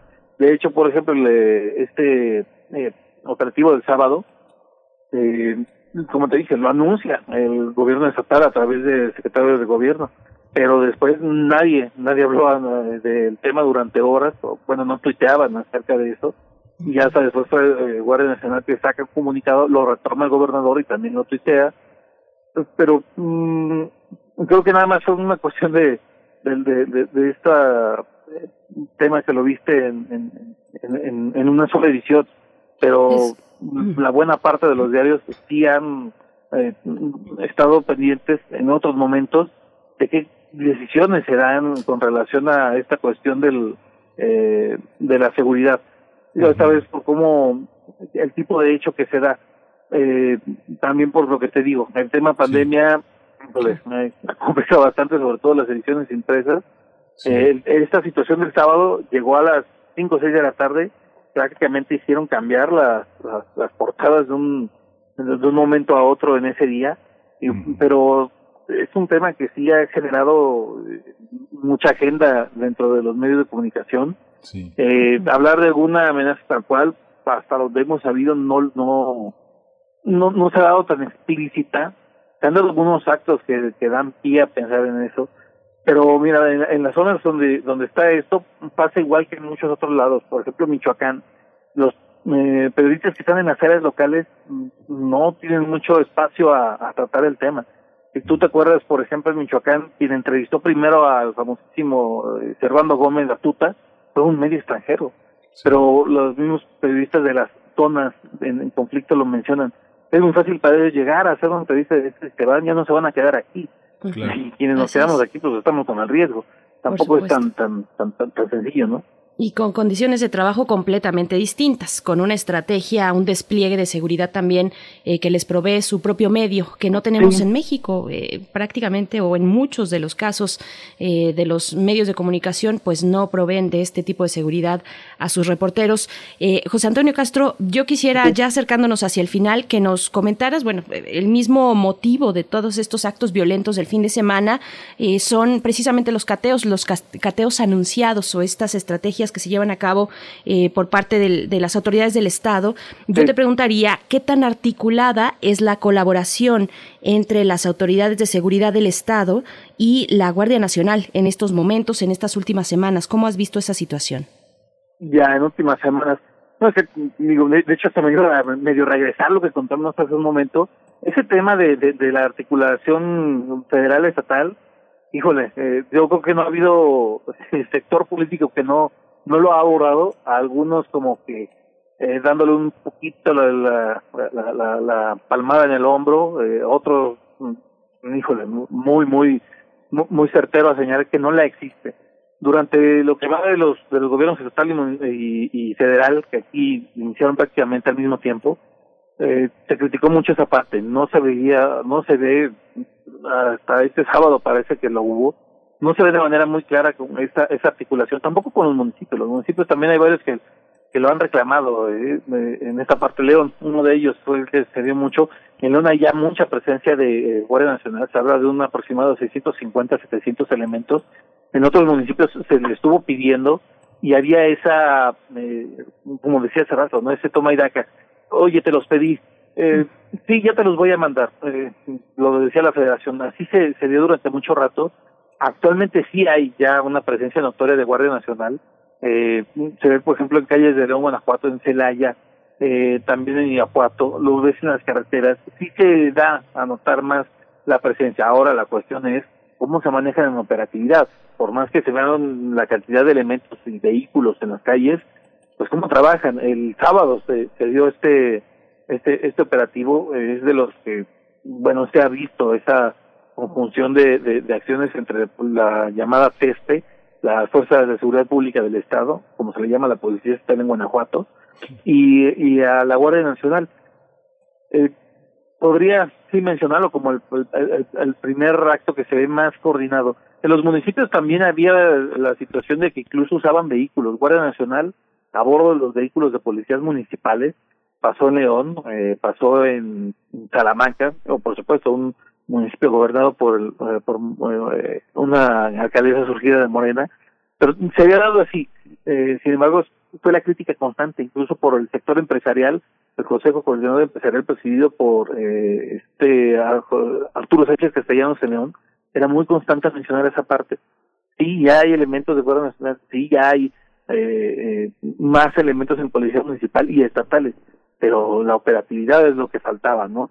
Este operativo es uno de los que se, se ha visto con esa cuestión, pero no ha sido consistente, ha, ha, ha sido muy irregular la, la, la coordinación en este tipo de acciones y de intervenciones por parte del gobierno estatal y federal. Pues bien, así, así continúa este vaivén de violencia en Guanajuato. Mm, yo cierro esta conversación que te agradecemos mucho, José Antonio Castro, con lo que decías al inicio. Eh, qué, qué, qué terrible, qué lamentable que ahora cada que hablamos de Guanajuato sea para, sea para temas asociados con la violencia. Hay que eh, regresar o, avanzar, más bien, no regresar a lo que se tenía, sino avanzar hacia mejores panoramas para la población de Guanajuato. Nosotros te agradecemos mucho, José Antonio Castro, periodista y colaborador en el periódico AM de León, Guanajuato, y estaremos próximamente de, de igual manera consultándote si así nos lo permites. Muchas gracias. No, por supuesto, aquí estamos disponibles, Berenice Miguel. Muchas gracias. Muchas gracias. Gracias. Buen día. Muy buen día. Pues bueno, vamos a ir con música. Son las 8 de la mañana con 36 minutos. Lo que vamos a escuchar está a cargo de Panóptica Orquestra junto con Javier Amena. La canción, la tengo en unos momentos, se llama complejo. complejo del Amor. Complejo de Amor. Vamos a escuchar.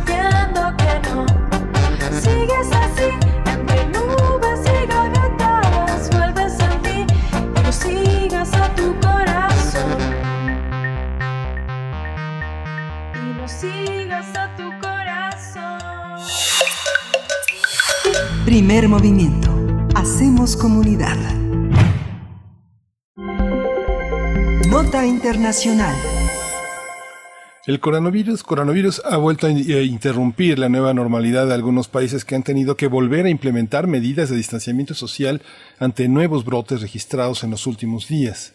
En Alemania se detectó un rebrote masivo en un matadero de una empresa cárnica, lo cual obligó ayer a las autoridades del Estado Federado de Renania a determinar que la región de Gütersloh diera marcha atrás en las desescaladas de medidas, luego de que este fin de semana alrededor de 1.500 trabajadores dieron positivo a COVID-19. A esta región también se sumó el distrito de Barendorf, donde los contagios por el SARS-CoV-2 alcanzaron un nivel de 68 por cada 100.000 habitantes, así lo miden ellos, superior al límite de 50 por cada 100.000 habitantes. El primer ministro renano Armin Laschet anunció que todas las medidas de prevención y seguridad ordenadas en marzo pasado de nuevo entrarían en vigor hasta el día 30, 30 de este mes, con posibilidad de ampliar ese plazo con el objetivo de prevenir más contagios. Las nuevas medidas incluyen el cierre de cines, jardines infantiles, escuelas, centros culturales, culturales, bares, recintos deportivos, entre otros. Los restaurantes van a continuar abiertos, pero bajo severas medidas sanitarias. Otros países que están preocupados también porque presentan rebrotes son China, Inglaterra, Gales, España, Portugal y Marruecos. Vamos a conversar sobre los rebrotes del virus SARS-CoV-2 en Alemania y las implicaciones para la reapertura de actividades económicas, políticas y sociales. Hoy nos acompaña la doctora Marta Ochman, profesora de la Escuela de Gobierno y Transformación Pública del Instituto Tecnológico de Monterrey. Ella es especialista en asuntos de Europa contemporánea, participación ciudadana y políticas públicas en Europa. Buenos días, Marta. Qué gusto que nuevamente estés aquí. Mm, buenos días, gracias por la invitación. Al contrario, doctora Marta Bachmann, gracias por estar aquí una vez más. Pues bueno, ¿cómo, eh, ¿cuál es el balance? ¿Cómo ha visto usted este momento para el caso de Alemania? Para el caso de Alemania, eh, de los países también alrededor, eh, ¿cómo, ¿cómo se ha visto este momento de regreso, de desconfinamiento, con la noticia, pues terrible noticia de este rebrote ubicado en Renania? ¿Qué nos puede comentar? Yo creo que el caso de Alemania eh, es interesante porque ha eh, aparecido, ha sido enmarcado durante la pandemia como un caso muy exitoso de manejo eh, de la pandemia desde el gobierno, desde incluso alianza entre el gobierno y los científicos. Y creo que en este sentido, eh, pues hay dos conclusiones que, podemos apuntalar. La primera es que eh, con la reapertura de las actividades económicas, el, los rebrotes son inevitables. Como ustedes han mencionado, Alemania no es el único país. En básicamente todos los países que empiezan el eh, desconfinamiento tienen que estar preparados a la reaparición de rebrotes. Y aquí viene eh, mi segunda eh, idea que creo que, es importante considerar es que la, el alcance o, el impacto negativo de lo que van a ser esos rebrotes va a depender de lo que es el manejo público, tanto de, eh, digamos, de los recursos sanitarios como sobre todo de las medidas preventivas y también la confianza que tengan los ciudadanos en sus gobiernos. Eh, a pesar de que Alemania es considerada como caso exitoso, eh, hay que señalar que, por ejemplo, a principios de este mes hubo en Alemania varias protestas de personas por el confinamiento, es decir, esta idea que nosotros tenemos que en Alemania la sociedad obedece eh, al gobierno efectivo, eficiente y muy legítimo, pues tampoco es cierto. El confinamiento implica una carga muy fuerte.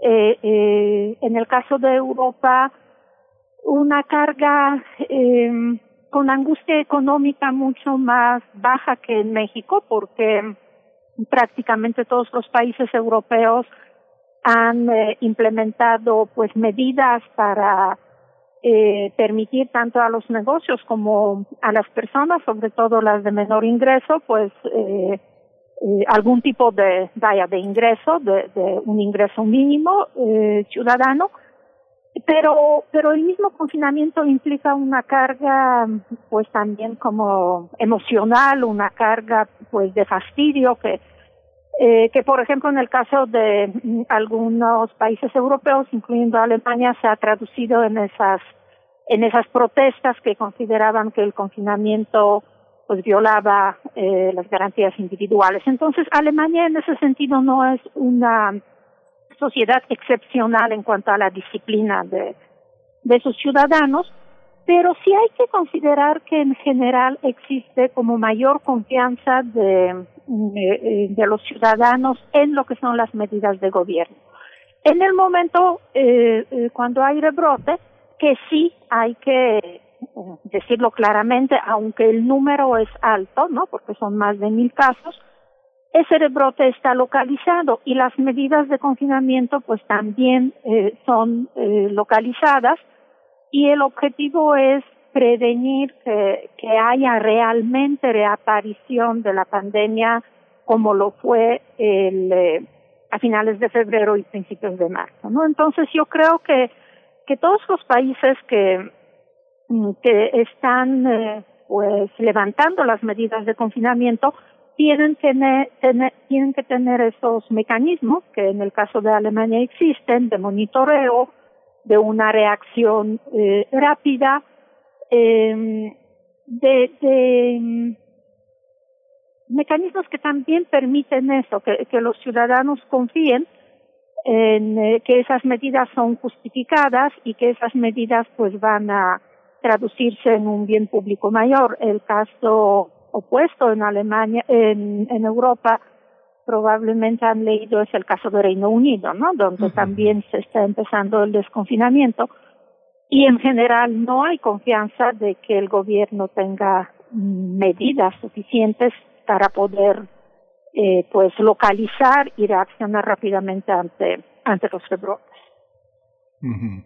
Esta, esta visión eh, de la, del manejo de la pandemia para nosotros en, en México es ejemplar porque el gobierno federal eh, puede pactar líneas generales, restricciones, hay centros de investigación científica repartidos por todo el país, hay una amplia red de hospitales locales pero que tienen un, gran margen de autonomía. Y en México pues lo que pasó pues una gran división entre los mandatarios estatales, un gran desabasto en los eh, hospitales locales, la ausencia de una política científica muy restringida y demasiado austera para el momento que ha impedido que opiniones y voces autorizadas se levanten entre nosotros. Ese ha sido un poco el manejo. ¿Qué es el federalismo? ¿Cómo el federalismo tiene consecuencias tan importantes en el manejo de una pandemia, Marta?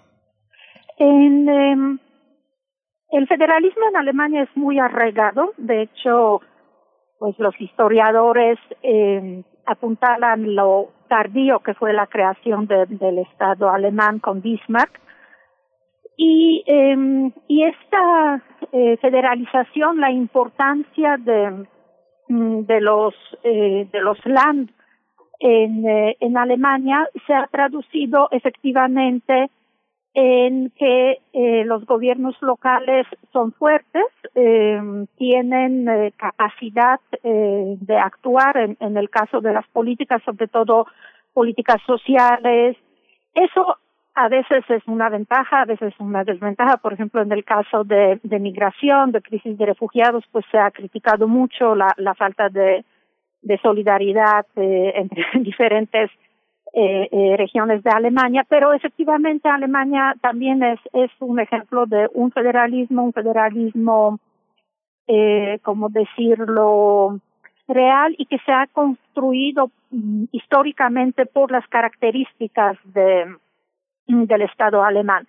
Pero yo creo que independientemente de esta capacidad eh, de, de, los países, eh, digamos, de las regiones eh, en Alemania, sí es, ha sido muy relevante la capacidad de Angela Merkel de coordinar y de dar como una visión de que, de que todas las estructuras, tanto la, digamos, la nacional como las regionales, tienen una misma política, ¿no? En este caso, en el caso de la pandemia, no ha habido eh, señales de, por ejemplo, competencia por los recursos, de descalificaciones, por el mismo carácter de pandemia, evidentemente las medidas, por lo menos eh, las medidas de confinamiento en el primer momento, pues se aplicaron eh, a nivel nacional sin estarse eh, digamos, peleando por diferentes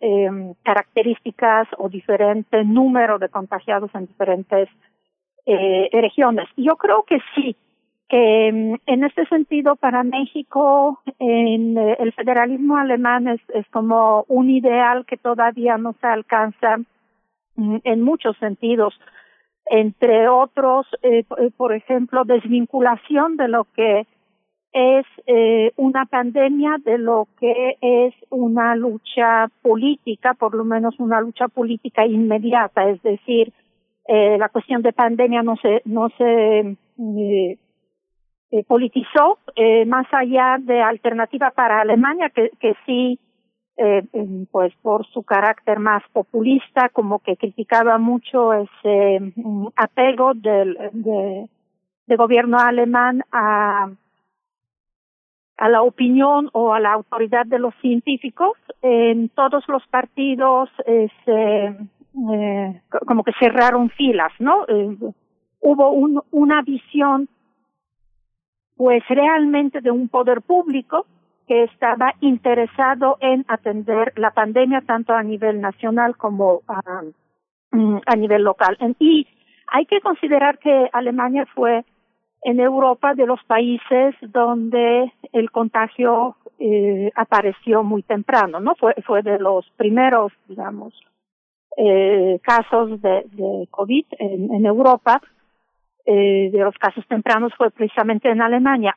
Eh, claro que la pandemia en general también nos eh, señala la importancia de lo que es el sector público importante en el sentido de lo que es la, eh, evidentemente, salud, pero también, por ejemplo, lo que es eh, son las políticas sociales, la atención, por ejemplo, a personas mayores, en eh, todo lo que tiene que ver con eh, apoyo otra vez al, sector industrial, porque pues Alemania es considerada siempre como el país eh, económicamente más importante de, de Europa, ¿no? Entonces yo creo que mm, eh, que es un equilibrio muy eh, interesante entre lo que lo que es como un orgullo y apego a, a la identidad local, una gran autonomía que tienen las regiones para las políticas sociales, para políticas de salud, también, por ejemplo, en el caso de medio ambiente, pero también de una coordinación con el gobierno federal que no eh, que descarta lo que sería convertir la pandemia en eh, una lucha política o una lucha electoral. Doctora Marta Ochman, ¿qué decir ahora que, bueno, Miguel Ángel está tocando el tema del federalismo y, y de distintos niveles de ámbitos eh, jurisdiccionales? ¿Cómo, cómo entender, cómo evaluar eh, la dinámica, la articulación que, han tenido países pues con una carga política y un liderazgo tan importante como el de Alemania en una configuración distinta que es la de, bueno, una configuración particular, específica, que es la del eh, bloque que representa pues en su conjunto la Unión Europea. ¿Cómo ha sido esta dirección, esta rectoría de la Unión Europea con respecto a las necesidades y, acciones ya propias de los países que la integran? Es importante eh, considerar que dentro de la Unión Europea eh, la cuestión de salud mm, sigue siendo competencia de gobiernos nacionales. Mm. Yo creo que, eh, eh, bueno, porque también hay que reconocer que hay una imagen en general negativa mm, de lo que sería la solidaridad europea en el caso de la pandemia. O entender o no tener un conocimiento claro de qué es lo que le corresponde a la Unión Europea y qué es lo que le corresponde a los estados nacionales. La salud es la cuestión, es la competencia de los gobiernos locales, ¿no? Entonces, eh, criticar que la Unión Europea, pues, no tomó cartas como fuertes en el asunto mm, es contradictorio porque al mismo tiempo por lo menos desde Europa actualmente se critica a la Unión Europea de que se ha convertido en, en una estructura demasiado poderosa y que está invadiendo las competencias del Estado, ¿no? Entonces yo creo que, que esa es eh, eh, primera cuestión. Y la segunda es que tenemos que reconocer que en eh, China ha tenido una campaña de, eh, digamos, de posicionamiento, una, una campaña de comunicación eh, que, que eh, como que mm, le da una dimensión exagerada a lo que sería la famosa ayuda china a algunos estados europeos, eh, particularmente a Italia, ¿no? Y entonces, eh, a través de, de, también lo que eran esas noticias falsas eh, y toda una estructura de desinformación por parte de China sobre todo, pero también eh, se han detectado por parte de Rusia, precisamente con el fin de desacreditar a la Unión Europea, esas noticias que mm, que parecen afirmar o que, de, que quieren demostrar que la Unión Europea no hizo nada, mientras que China, por ejemplo, regalaba la ayuda, ¿no?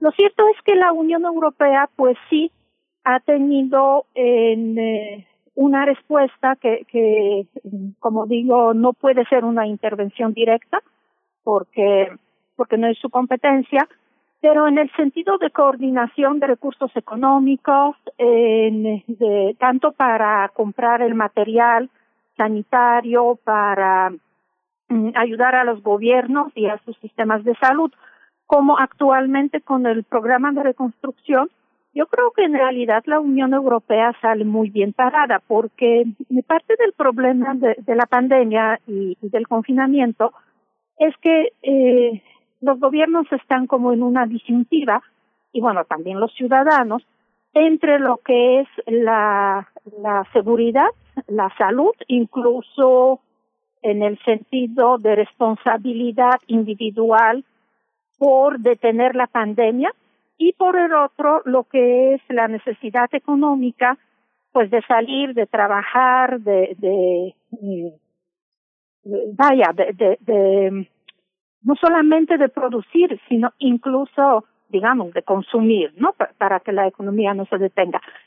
Y esa alternativa o esa disyuntiva, otra vez en Europa, no es tan, eh, creo yo, tan dramática como en México, precisamente porque los países más afectados, pero en general los países europeos, pues van a tener el acceso, ya tienen el acceso a, eh, a fondos de recuperación que eh, finalmente a los cuales contribuyen todos los estados europeos, pero gracias a, a, la, mm, a esa idea europea pues de solidaridad, esos fondos se distribuyen más hacia eh, los países que más lo necesitan, ¿no? Entonces yo creo que eh, que aunque Europa no es eh, una una federación, ¿no? No es un Estado, es, finalmente una estructura que, bueno, compleja, pero, pero digamos de, cooperación eh, entre los Estados y algunas formas de cooperación supranacional, ¿no? Por encima de los Estados.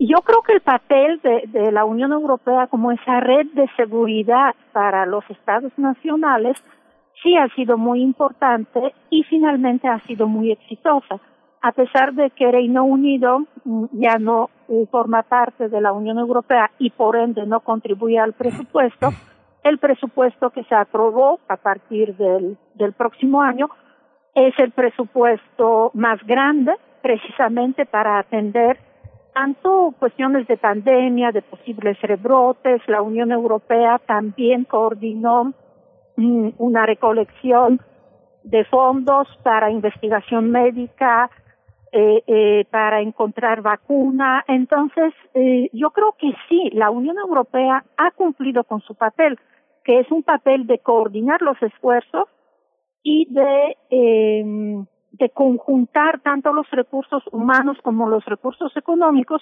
para poder enfrentar esa pandemia. Sí, Marta, y bueno, ya estamos en el cierre, pero queda pendiente también un, un, tema que es muy importante y que contrasta con América Latina, que es el papel de los sindicatos, ¿no? El papel de los sindicatos en Europa ha sido capital y bueno, Alemania en este rubro es eh, muy interesante el papel que los sindicatos juegan en el marco también de la federación, con una protección singular hacia sus afiliados, hacia sus agremiados, que, que bueno, si pudieras nada más brevemente, antes de irnos, tocar un poco el tema de los sindicatos, ¿han sido importantes en Europa? Sí, en general, en general los sindicatos son muy importantes en Europa. Los de Alemania tienen una cultura más de una negociación, una negociación, digamos, entre gremios patronales, el Estado y precisamente los sindicatos, a diferencia de los sindicatos, por ejemplo, franceses que se destacan mucho más por una visión combativa, ¿no? Eh, las huelgas, eh, pues, que, que mm, cuyo impacto, por ejemplo, eh, ha sido muy muy fuerte en, en, cuestiones de comunicación, ¿no? Entonces, uh -huh. yo creo que el em, la eh, recuerdan que, que, Alemania como Estado surge en el siglo XIX así rápidamente con Bismarck y precisamente Bismarck eh, construye este concepto del, del Estado benefactor, digamos, corporativo, que implica que en la como memoria social de los alemanes el bienestar y la estabilidad económica, bienestar social, está ligado precisamente por la cooperación no por enfrentamiento entre eh, los sindicatos y lo que son las empresas, ¿no? Eh, pero eso también tiene su impacto, ¿no? Por ejemplo, las condiciones laborales en Alemania son mucho más, uh, digamos, mucho menos privilegiadas que en Francia, ¿no? Aunque muchos dicen que en Francia está ya hasta exagerada la cosa, pero a lo que voy es eso, ¿no? Que, que sí, efectivamente, los sindicatos en, em, en Alemania siempre están incluidos en estos diálogos y eso también ayuda de que no hay tantos conflictos laborales, sino más bien se llega a, a la negociación. Sí, pues Marta, nos dieron las nueve. Muchísimas gracias, gracias por tu, por tu luz en este tema, en esta interpretación de la, de la pandemia y los gobiernos europeos. Pues esperamos contar contigo para, para futuras intervenciones. Eh, te agradecemos mucho y cuídate mucho. Con mucho gusto, igualmente saludo a todo el auditorio. Gracias. Pues nos despedimos de la radio universitaria de Morelia. Nos dieron las nueve. Regresamos a la tercera hora de primer movimiento. Quédese aquí en Radio NAM. Síguenos en redes sociales. Encuéntranos en Facebook como Primer Movimiento y en Twitter como arroba PMovimiento. Hagamos comunidad.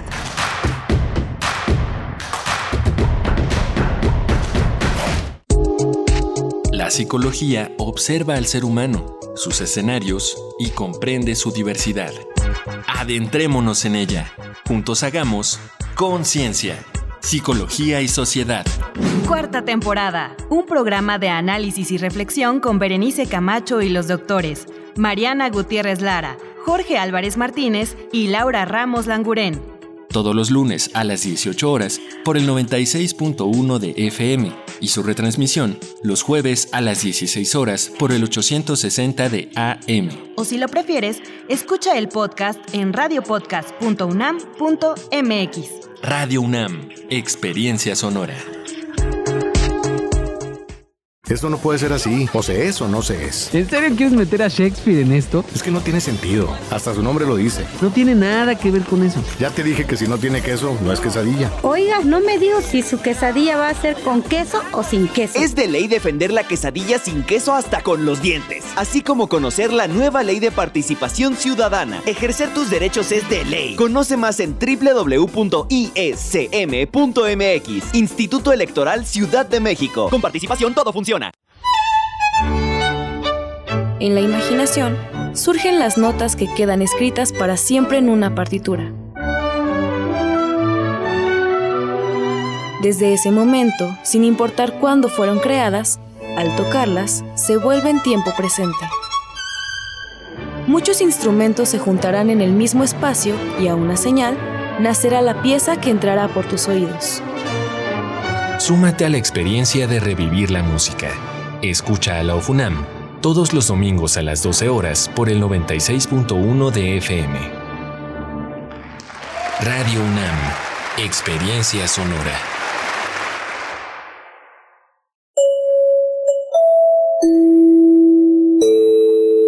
...14 de junio de 1937...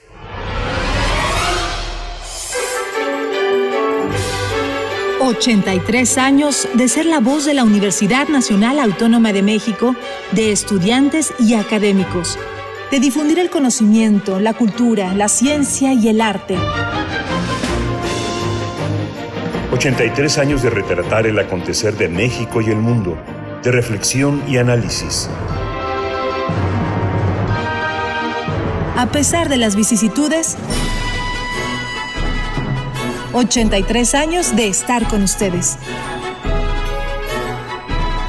Radio UNAM, 83 años de experiencia sonora.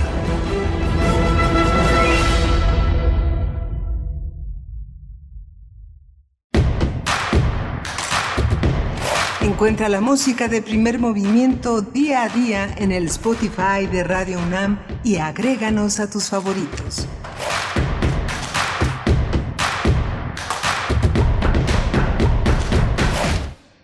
Muy buenos días, ya estamos de vuelta. Bienvenidos, bienvenidas a nuestra tercera hora de transmisión.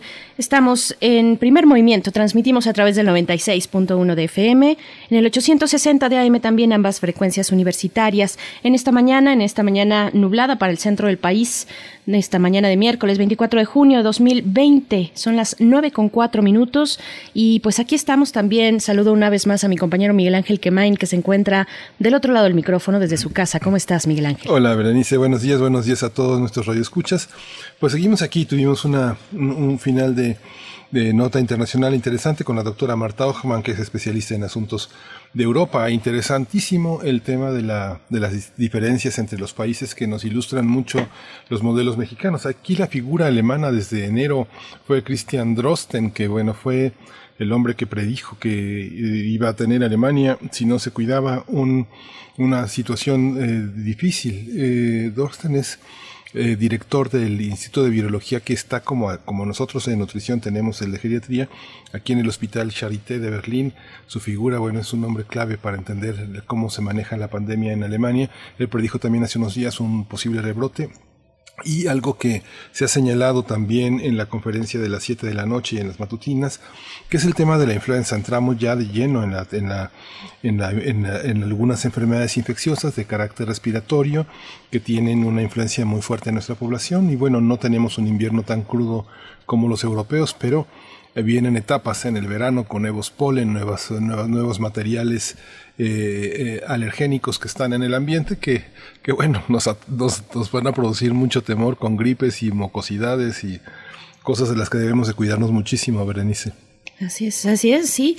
Y bueno, regresando solo un poquito a la cuestión de, de Alemania, lo que puede ejemplificar eh, es precisamente también la, la, cuestión laboral, el regreso a la nueva normalidad y la cuestión laboral, las medidas que deben eh, tomar los distintos sectores industriales y de producción en los países eh, para proteger para proteger a sus empleados, para proteger, eh, en el caso de la industria de servicios, del sector servicios, perdón, proteger a, los visitantes, pues aquellos que acuden, acudimos a las tiendas, a los espacios en común, eh, pues bueno, es todo un reto, todo un reto, hay que decir, bueno, que, reiterar nada más que lo que ocurre en Alemania, al menos en este específico caso de rebrote, es una cuestión que está contenida, que está en un, en un pequeño pueblo, en un pueblo pequeño, pues son pocos habitantes, los que, con los que cuenta y, aún más focalizado dentro de una fábrica de productos cárnicos. Así es que eh, eso pone de relieve, pues sí, la protección laboral que se deberá tener, las medidas eh, pues que no podemos soltar y que tienen que ser también impulsadas por los empresarios, por los eh, patrones de los distintos espacios laborales. Así es que bueno, eso, por supuesto, cada país con sus particularidades, pero finalmente hemos estado desde este lado del mundo observando eh, un poco, un poco de lo que podría ocurrir también en nuestros, en nuestros países, en los países de la región latinoamericana, con, con el ejemplo de, algunos países asiáticos, de la misma China, de Corea del Sur, eh, y ahora también en el caso de Alemania y de otros pequeños rebrotes que se, se han dado en en, Europa. Y pues bueno, hay que seguir, hay que seguir con mucha atención el ritmo de los días, las indicaciones de las autoridades. Vamos poco a poco, eh, se amplía cada vez más, como ya lo decías bien, Miguel Ángel, la posibilidad de que esto pues tenga todavía un largo plazo por delante que cumplirse. Así es que, pues bueno, pues estaremos, estaremos aquí acompañándoles durante todo este proceso como lo hemos hecho desde el principio. Y pues bueno, vamos a tener, Miguel Ángel, una mesa del día interesante. No sé si nos quieras comentar. Sí, vamos a tener el tema del desabasto de medicamentos, que ha sido un tema que ha, estado a lo largo de los últimos, los últimos años, que es un problema que acucia al sector salud.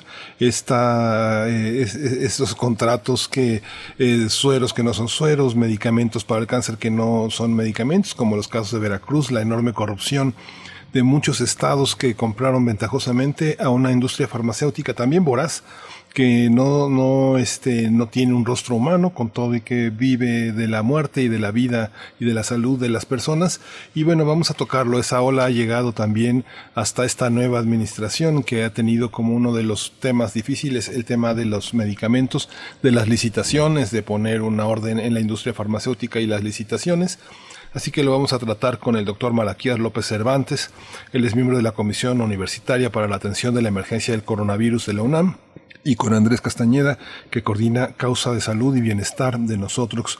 Vamos a, este, a hablar con ellos para tener una radiografía de lo que pasa hoy en México.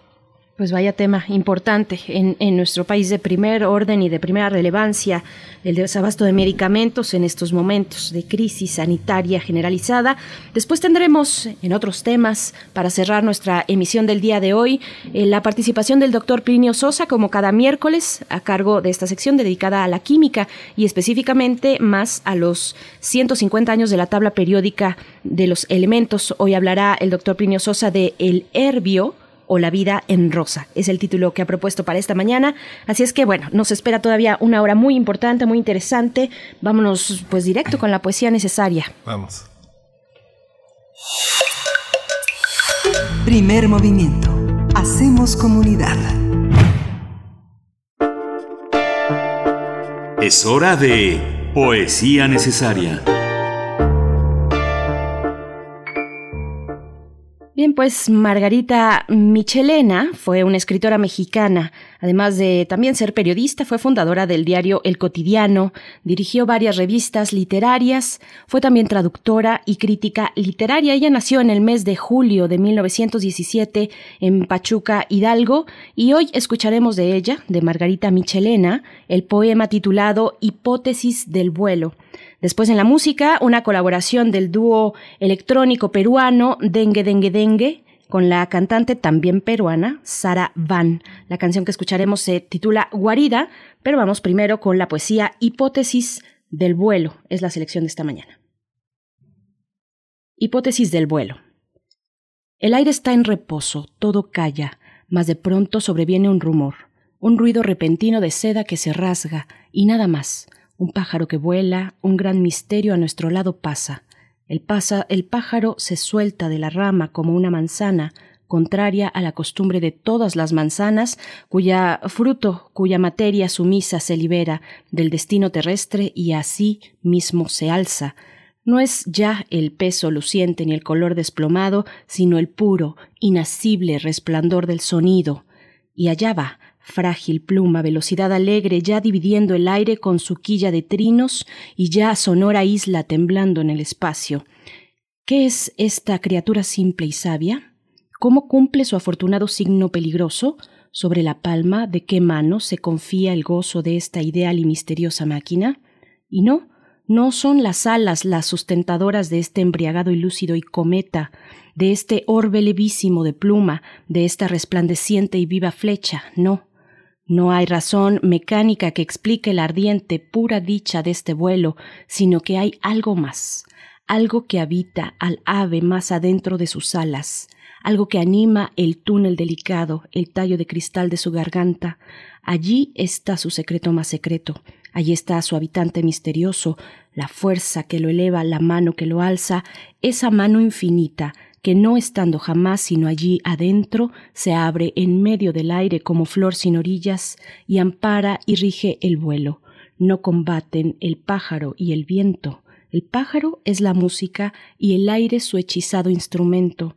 Para saber por qué vuelan los pájaros, no hay que ver los sofismas de sus alas, sino escuchar el río iluminado que empieza en su garganta. Las razones del vuelo son razones de música, y si el pájaro vuela, es solo porque canta.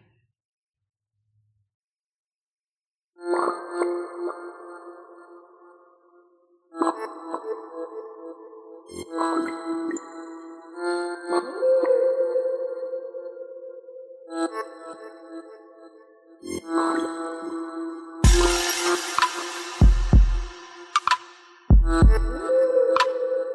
you.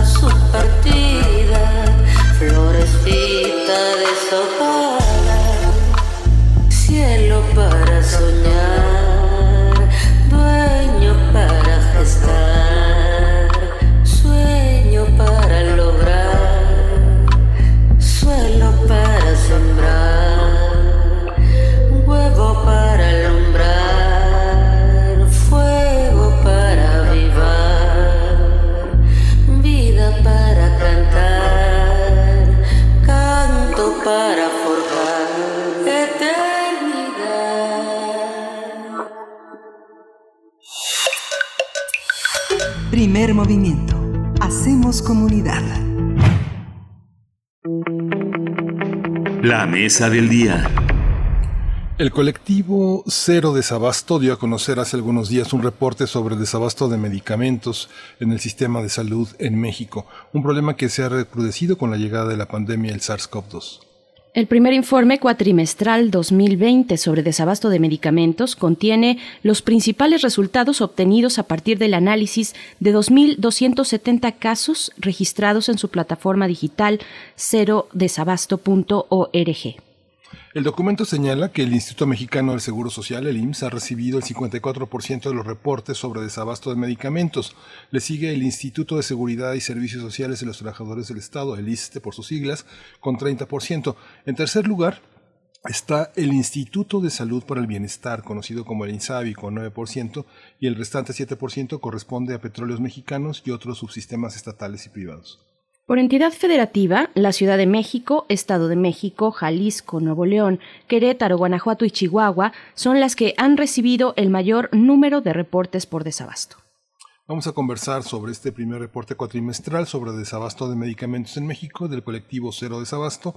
Y están con nosotros Andrés Castañeda, el coordina Causa de Salud y Bienestar de nosotros. Bienvenido, Andrés Castañeda. Gracias por estar esta mañana.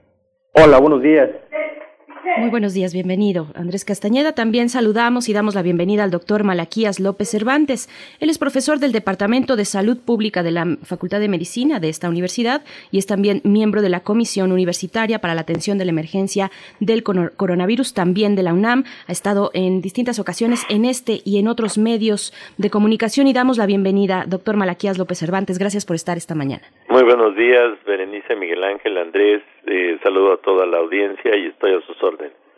Buenos días, buenos días a los dos. Bueno, eh, eh, el abasto de medicamentos se planea por lo menos desde el mes de septiembre, que tiene ya un, plan de abasto el gobierno federal que planea meticulosamente en la parte presupuestal y en la parte de compras y de licitaciones. ¿Cómo pueden faltar si hay esa, si hay esa previsión? ¿Cómo está hoy la situación con las farmacéuticas y con los abastecedores de medicamentos? Empezamos con usted, doctor Andrés Castañeda.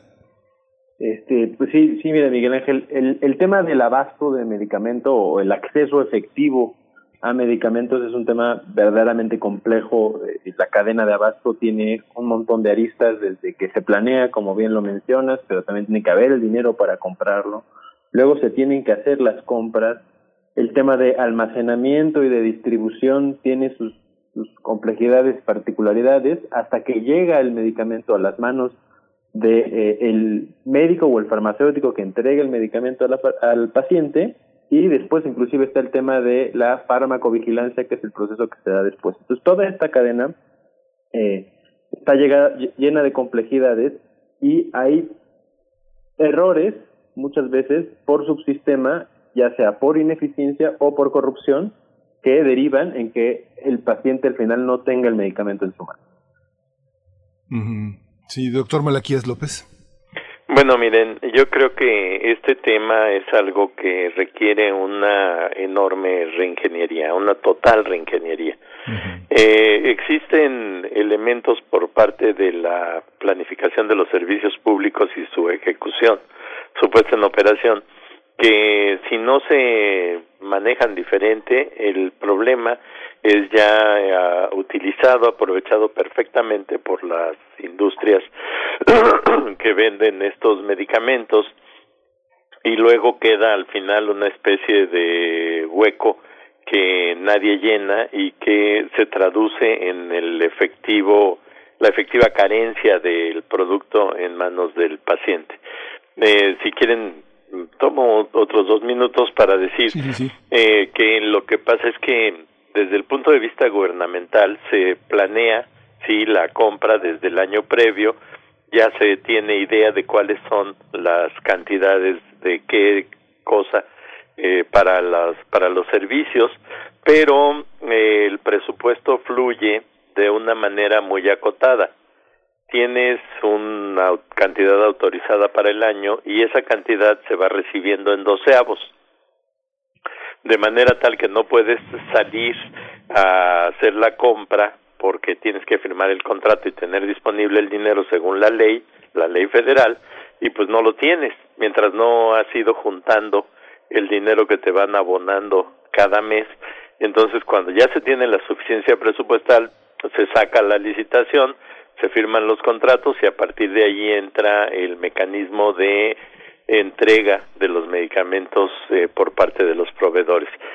Si no eh, tiene uno la previsión suficiente, los medicamentos van a llegar nada más hasta cierto nivel. Por ejemplo, la industria va a entregar a bodegas estatales y de, de, allí a la unidad y al paciente tiene que llevarlo el propio este, servicio público. Y entonces, pues con frecuencia hemos vivido la situación de que se quedan guardados en las bodegas los medicamentos y nadie los mueve de ahí, nadie los lleva oportunamente a la unidad donde se da la consulta y se le debe de entregar al paciente el producto. Entonces llegó un momento en lo que ya se llama ahora el periodo neoliberal, en que se decidió contratar todo. Es decir, yo quiero el producto ya en la unidad médica para que de allí el paciente lo reciba. Y pues bueno, los precios se fueron al cielo. Se, se cambió tanto la, fue tanta la afectación presupuestal que la compra se tuvo que limitar y al limitarse la compra pues otra vez tenemos desabasto de lo que ya no se compre porque no alcanza el dinero. En fin, es un problema mayúsculo y no se resuelve con buenas intenciones. Andrés Castañeda, eh, esta, esta iniciativa de cero desabasto.org entregan un reporte. ¿En qué consiste y cómo se realiza un reporte de estas dimensiones que puede, eh, eh, que intenta medir, pues, dar un informe sobre el desabasto de medicamentos e insumos médicos en, en todo un país tan complejo, con una dinámica federalista también interesante, que tiene todavía muchos retos por delante? ¿Cómo, cómo lo realizaron? Eh, sí, mira, Berenice, eh, desde mayo del año pasado, eh, nosotros tuvo la iniciativa de empezar a identificar en dónde nos estaba entregando medicamento. Los sistemas que tienen tanto el IMSS como el ISTE y el INSABI para identificar el desabasto eh, son bastante ineficientes. ¿no? Muchas veces, por ejemplo, en el IMSS se mide receta no surtida, pero una receta cuenta surtida cuando te dan un medicamento, aunque te hayan recetado tres. Entonces, hay, realmente no hay un, una visión real de qué porcentaje de desabasto ni de qué patologías son las más desatendidas. De ahí que nos dimos a la tarea de lanzar esta plataforma. empezamos eh, con una iniciativa que se llamaba No al huachicol de medicamentos, por eh, una mención que hizo eh, el presidente.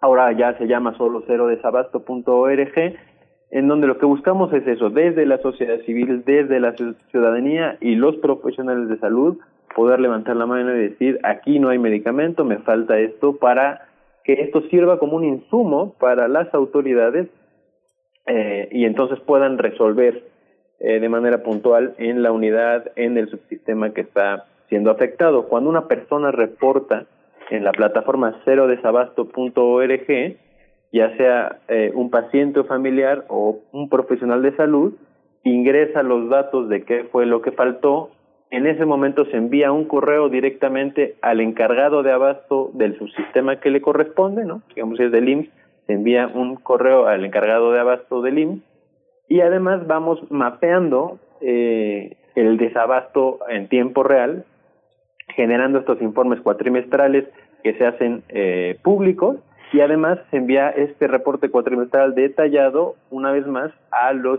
encargados de cada subsistema. Esto es solamente un ayuda, un cachito de, eh, de apoyo para resolver el problema, pero como bien dice el doctor Malaquías, es un problema muy complejo y por eso nosotros, de la mano con el PNUD y la Secretaría de Salud, estamos armando un proyecto de aquí a cinco años en donde buscaremos identificar con todos los actores involucrados en la cadena del abasto, cuáles son los problemas como este que nos menciona el, doctor Malaquías del financiamiento, eh, eh, qué podemos abonar para reducir los precios, para mejorar la, eficiencia de las compras, para que el abastecimiento y la distribución eh, sean muy puntuales, no se desperdicie, identificar focos rojos de corrupción a lo largo de la cadena, y bueno, esas son las dos cosas que estamos haciendo como el proyecto Cero Desabasto. Una es este reporte y la otra es el proyecto de acceso efectivo a los medicamentos. Eh, doctor Malaquías, hablando de presupuestos que se destinan pues año con año a cada uno de los rubros de las necesidades del servicio público, eh, ¿qué, tan, ¿qué tan dinámica es la demanda de medicamentos año tras año, cómo se, cómo se miden estas cuestiones, estos imprevistos, incluso pues hoy tenemos, estamos viviendo un momento sui generis con esto de la pandemia, pero siempre hay eh, que sortear dificultades que se van presentando pues en el día a día. ¿Cómo, cómo, qué tan dinámica es esta demanda y cómo el gobierno resuelve, puede paliar eh, estos eh, pues imprevistos que se van presentando? Bueno, eh, la, la dinámica sí, sí es algo que se debe de tratar de, de, de prever, digamos, eh, con la mayor anticipación posible, pero no es tan difícil. Eh, la mayoría de, las, eh, de los problemas de salud y los motivos de demanda tienen bastante estabilidad año tras año y a través del año. Es decir, ya sabemos que son los diabéticos, que son los hipertensos, ya sabemos que son las señoras que van por atención del embarazo, los niños que van por infecciones gastrointestinales o respiratorias. La inmensa mayoría de las ocasiones se puede prever qué es lo que va a ocurrir, cuántas personas probablemente van a acudir y por lo tanto se pueden calcular razonablemente bien no solo las cantidades sino los tipos de medicamentos que se van a requerir o de otros insumos.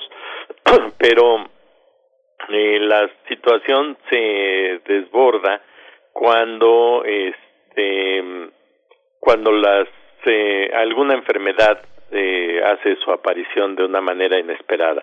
El, caso este de COVID, pues es el ejemplo creo que más claro que, que hay en la historia, que de pronto aparece algo completamente fuera de previsión y pues empieza a requerir una serie de insumos, pero eh, hay cuestiones en las que eh, sí cambia mucho el panorama. Por ejemplo, cuando la influenza, el descubrimiento de que el, la, el tratamiento y la curación estaban en el oseltamivir hizo que en ese momento un medicamento de patente tuviera que comprarse con todas las reservas posibles y tuviese una serie de consecuencias catastróficas en la adquisición de otros medicamentos.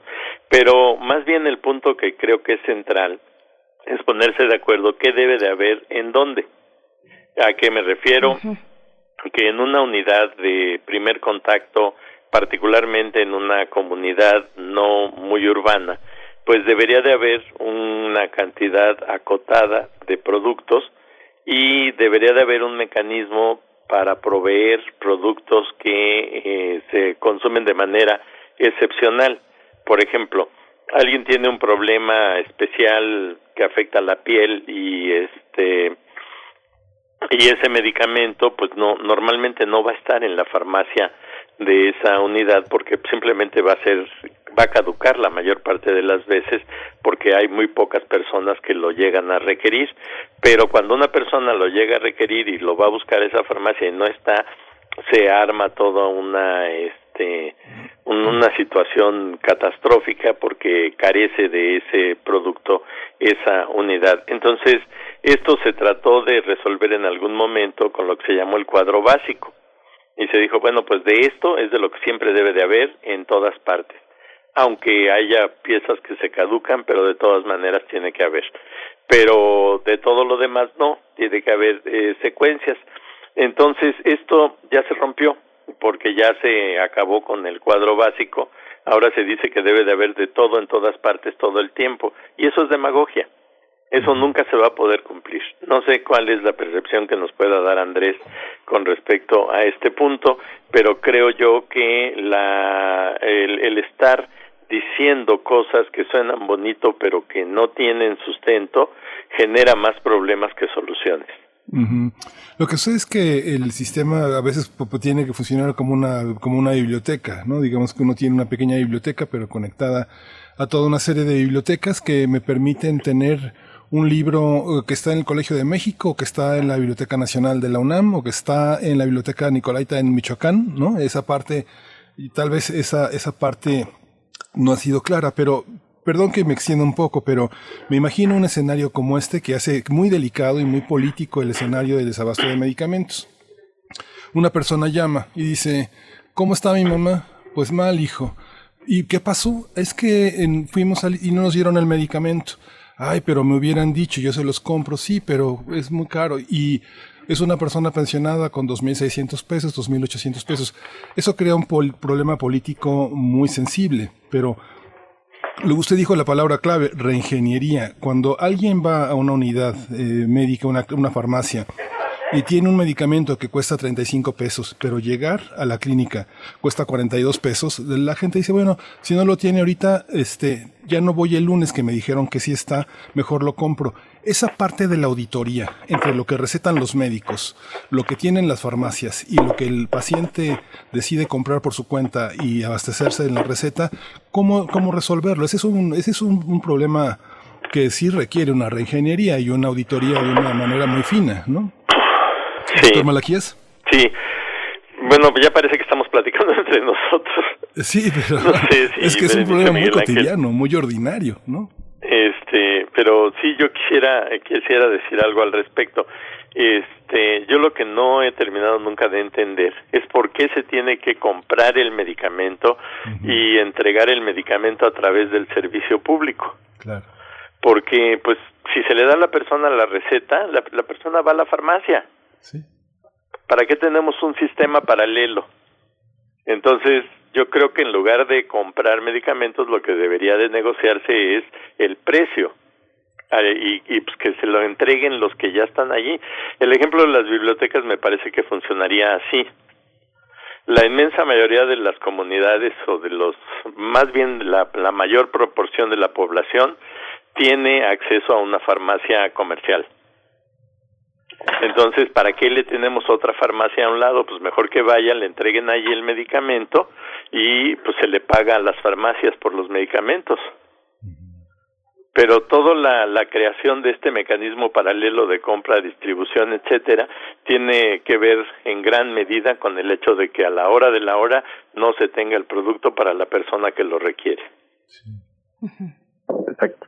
Andrés, Andrés Castañeda. Sí, y, y, al final un poco eh, la idea es que se vulnera el derecho a, la salud de las personas que no reciben un medicamento. Eh, Sin duda algo tiene que cambiar, ¿no? Hay, hay ideas interesantes como esta que propone el doctor Malaquías, y aun cuando en los subsistemas nos dicen, por ejemplo, que hay un 99% de abasto, si consideramos que se dan más de un millón de atenciones al, al día en, en el sistema de salud mexicano, un 1% que se quede sin receta, son 10.000 personas al día que no reciben su medicamento. El, tamaño del problema es enorme. Las consecuencias de que un paciente no reciba su medicamento son graves, dado que puede tener la mejor atención, el mejor médico, todo el proceso eh, de atención puede estar perfectamente bien, pero si el paciente no recibe su medicamento, muchas veces ese ciclo se rompe. Y no hay duda de que necesitamos una, una solución, necesitamos un cambio. Este problema del desabasto no es nuevo, tiene mucho, mucho tiempo. Eh, y lo que estamos empezando a hacer es, a ver, vamos a poner en evidencia en dónde estamos teniendo el problema, de la mano de la sociedad civil y el gobierno, para que entonces puedan surgir iniciativas como esta que propone doctor Malaquía. Bueno, hablamos por un lado de la, de la ineficiencia, pero también por el otro se encuentra ese gran cáncer de la corrupción y abatirla, abatir la corrupción es bandera del actual gobierno. ¿En qué forma se expresa? Se expresan las prácticas corruptas cuando hablamos del ámbito de salud pública, cuando hablamos también de las licitaciones con laboratorios, con farmacéuticas. Y, y, esto en, en, en todos los niveles, vaya, a nivel federal, pero también algo que pudiese ser tal vez menos detectable en algunos municipios, eh, cabeceras municipales, eh, capitales de, de, estados. ¿Cómo está esta cuestión? Empezamos con usted, doctor Malaquías, y después con Andrés Castañeda. Bueno, miren, yo me enfocaría en un punto, las compras directas. eh, existen muchas posibilidades de truco que permiten que de manera directa una persona compre a sobreprecio. Entonces, si, si nos vamos, por ejemplo, a la licitación que se venía haciendo a nivel nacional o se sigue haciendo todavía a nivel nacional de las grandes cantidades de medicamentos son la sumatoria de las peticiones que vienen de todas las unidades médicas de todas las entidades federativas. Entonces vamos a suponer que el estado de Morelos, donde yo vivo, dice yo quiero mil cajas de este antibiótico y el proveedor simplemente no, no hace un ofrecimiento y se queda vacío. Y entonces dice, ¿por qué? Pues, pues porque venderte mil para mí no es negocio, yo vendo de cinco mil para arriba, ¿no? Y entonces ya no te las vendo. Pero a la hora de la hora sí se van a necesitar esas mil. Y alguien las tiene que comprar. Entonces tiene que haber un mecanismo alterno. Y si se le dice al Estado, ten, te doy el dinero y tú cómpralas, ahí puede venir en la compra directa este problema. Eh, yo no entiendo qué está pasando en el último año y medio, pero se están haciendo una gran cantidad de compras directas. Y siempre se argumenta que van a salir más baratos porque se hicieron negociaciones, como por ejemplo la compra de medicamentos contra el cáncer que se le entregan a los niños, se hacen negociaciones en el extranjero, pero recibimos piezas de productos que no sabemos si tienen las características correctas de acuerdo a la normatividad nacional. Y allí no es nada raro que nos vendan productos vamos a poner como exageración caducados. Y entonces pues, se tiene que repetir la compra y ya alguien ganó en la primera ocasión entonces creo yo que este que debemos de, de ser muy explícitos esto tiene que ser sumamente transparente y se debe de buscar el camino más directo y no necesariamente el más barato, pero sí el más económico, porque el más barato puede representar estar repetidamente comprando por la mala calidad o por la eh, inexistencia final de un producto. Precisamente estaba yo, mientras lo escuchaba, doctor Malaquías, pensando en esa palabra, transparencia al interior del sistema de salud en el abasto de medicamentos. ¿Qué decir de esta cuestión? La corrupción, la transparencia, Andrés Castañeda. Sin duda, hay corrupción en toda la cadena, ¿no? Esta parte de las compras es, muy sabida, eh, han intentado hacer cosas, está Compranet y demás, pero estas, digo, adjudicaciones directas deberían de no existir en este proceso, sobre todo porque como ya se platicó, hay manera de planear. Ahora, también hay corrupción en el tema del almacenamiento y distribución, de pronto desaparecen hay unos lotes y están en el mercado negro, muchos hospitales eh, públicos compran, digo privados, compran material a menor precio, pero que al final salió, hasta trae las etiquetas del sector salud. Y otro, otras formas de, de corrupción también que hemos detectado a través de los reportes de la gente son eh, las micro, micro robos, ¿no? digamos en la misma unidad, eh, en comunidades alejadas o en comunidades donde no hay mucha oferta, desaparecen ciertos medicamentos, te dicen que no hay, pero te dicen sí, aquí en la farmacia de enfrente lo puedes conseguir y digamos estás comprando el mismo medicamento que ya había comprado el sector salud para ti. Entonces, sí el problema de la corrupción es un, es un tema, cabe, me gustaría recalcar que no solamente es corrupción, también hay muchos temas de ineficiencia este, que hay que subsanar. Este tema, pues, tenemos que bueno, ya cerrar la, la, conversación. ¿Qué propuesta? Hay propuestas alternativas en los estados del país. Muchos de los problemas de abasto tienen que ver, como bien decía el doctor eh, Malaquías López Cervantes, con una ineficacia en la, en la distribución. ¿Qué pasa con el resto del país? ¿Qué tanta injerencia tienen los mandatarios locales para impulsar eh, cambios en esta ingeniería de distribución de medicamentos? Doctor Malaquías.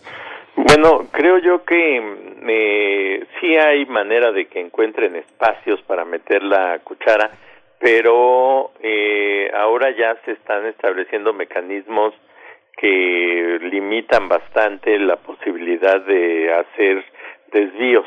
Eh, miren, a mí me tocó todavía en la época en la que estuve recientemente en el gobierno federal el establecimiento de un mecanismo que me pareció sensato se convenían precios en la licitación nacional y el dinero para compra de medicamentos permanecía en Hacienda. Entonces una entidad federativa decía, bueno, pues el costo de esta cajita era de 10 pesos, yo necesito 100 cajitas, no me las compraron en la licitación eh, nacional las voy a comprar yo. Y le decían, sí, nada más que tienes que respetar el precio que se acordó en la licitación nacional, no puedes comprar a un precio diferente y tampoco puedes pagar tú. Tú nada más emites una orden de pago y la Hacienda le paga directamente al proveedor. Y entonces con esto se, se podía controlar bastante más el este el tipo de cosas que están comprando y los estados empezaron a hacer cosas ingeniosas me acuerdo que hubo un estado que eh, lo que hizo fue asignarle a sus unidades, digamos que operacionales, que son las jurisdicciones sanitarias, que decirle, tú, este es tu presupuesto autorizado para el año, pero tú no lo manejas en dinero. Tú dices, por ejemplo, quiero tales medicamentos, te los va a mandar la farmacia central del Estado y te los va a cargar como si hubieras gastado de tu dinero.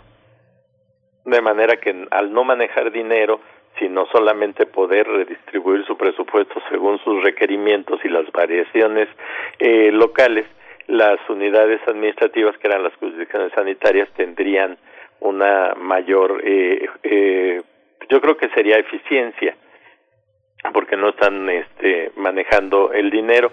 Y yo creo que por ahí se podían establecer nuevas, eh, nuevas opciones, sobre todo con el desarrollo de la tecnología hay sistemas que se pueden manejar ya hasta de un teléfono celular y entonces se podrían estar eh, poniendo de una manera más ágil a, al nivel local las eh, decisiones para beneficio de los pacientes. Doctor Andrés Castañeda. Este, sí, mira, creo que una de las de las cosas que hemos insistido necesitamos mejor información para tomar estas decisiones, de ahí la iniciativa del mapeo del desabasto y hemos tenido la fortuna de tener buena respuesta de parte de las autoridades y eh, la intención es esa. Hay muchísimas aristas, son muchos los, los problemas y la intención es sentarnos a la mesa, de ahí que arrancamos el próximo mes con esta con una comunidad de práctica, con más de 70 expertos eh, de la academia, de sociedad civil, de las diferentes instituciones, grupos de pacientes, para sentarnos y entonces buscar cuál sería el mejor camino para resolver este problema del desabasto en México. Bien, pues, pues estaremos dando seguimiento a este tipo de iniciativas, cerodesabasto.org y a lo que vaya eh, surgiendo en este complejo eh, pues panorama. Nos dicen por acá, Mayra Elizondo nos dice en redes sociales, en la UNAM existe hace apenas seis años la carrera de Ingeniería en Sistemas Biomédicos. Yo doy la asignatura de Inventarios y Pronóstico y nuestra intención es resolver problemas eficiente y honestamente. Precisamente los alumnos de Ingeniería en Sistemas Biomédicos se quejan de que no no los contratan porque los hospitales no entienden que ellos pueden administrar con modelos matemáticos los recursos de un hospital. Bueno, pues ahí está este comentario eh, interesante también de nuestra audiencia, de Mayra Elizondo específicamente. Nosotros los despedimos, les agradecemos mucho a ambos, doctor Malaquías López Cervantes, muchas gracias. Pues gracias a ustedes por la invitación y les mando un saludo muy afectuoso. Estoy a la orden. Hasta, pronto. También Muchas gracias, Andrés Castañeda, coordinador de Causa de Salud y Bienestar de nosotros y también, eh, pues, nosotros forma parte de cero desabasto.org. Muchas gracias, Andrés Castañeda. No, muchísimas gracias. Gracias. Pues vamos a ir con música, vamos a escuchar esta, eh, a una banda que se llama Black Pumas, una de las mejores eh, bandas estadounidenses que se formó en Texas y está formada por Eric Burton y Adrián Quesada, una banda psicodélica de soul basada en unos ritmos que ahora son el, lo que se oye allá en Estados Unidos y vamos a escucharlos.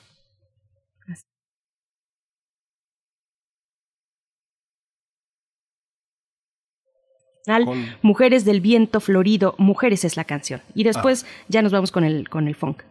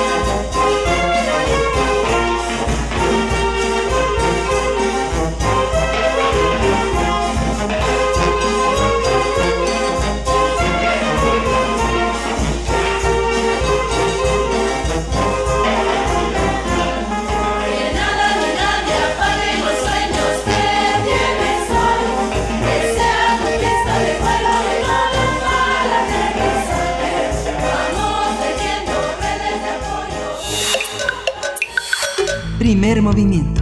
Hacemos comunidad. Estamos de vuelta ya aquí en primer movimiento, a pocos, a pocos minutos ya de despedirnos. Estamos intentando comunicarnos con el doctor Plinio Sosa.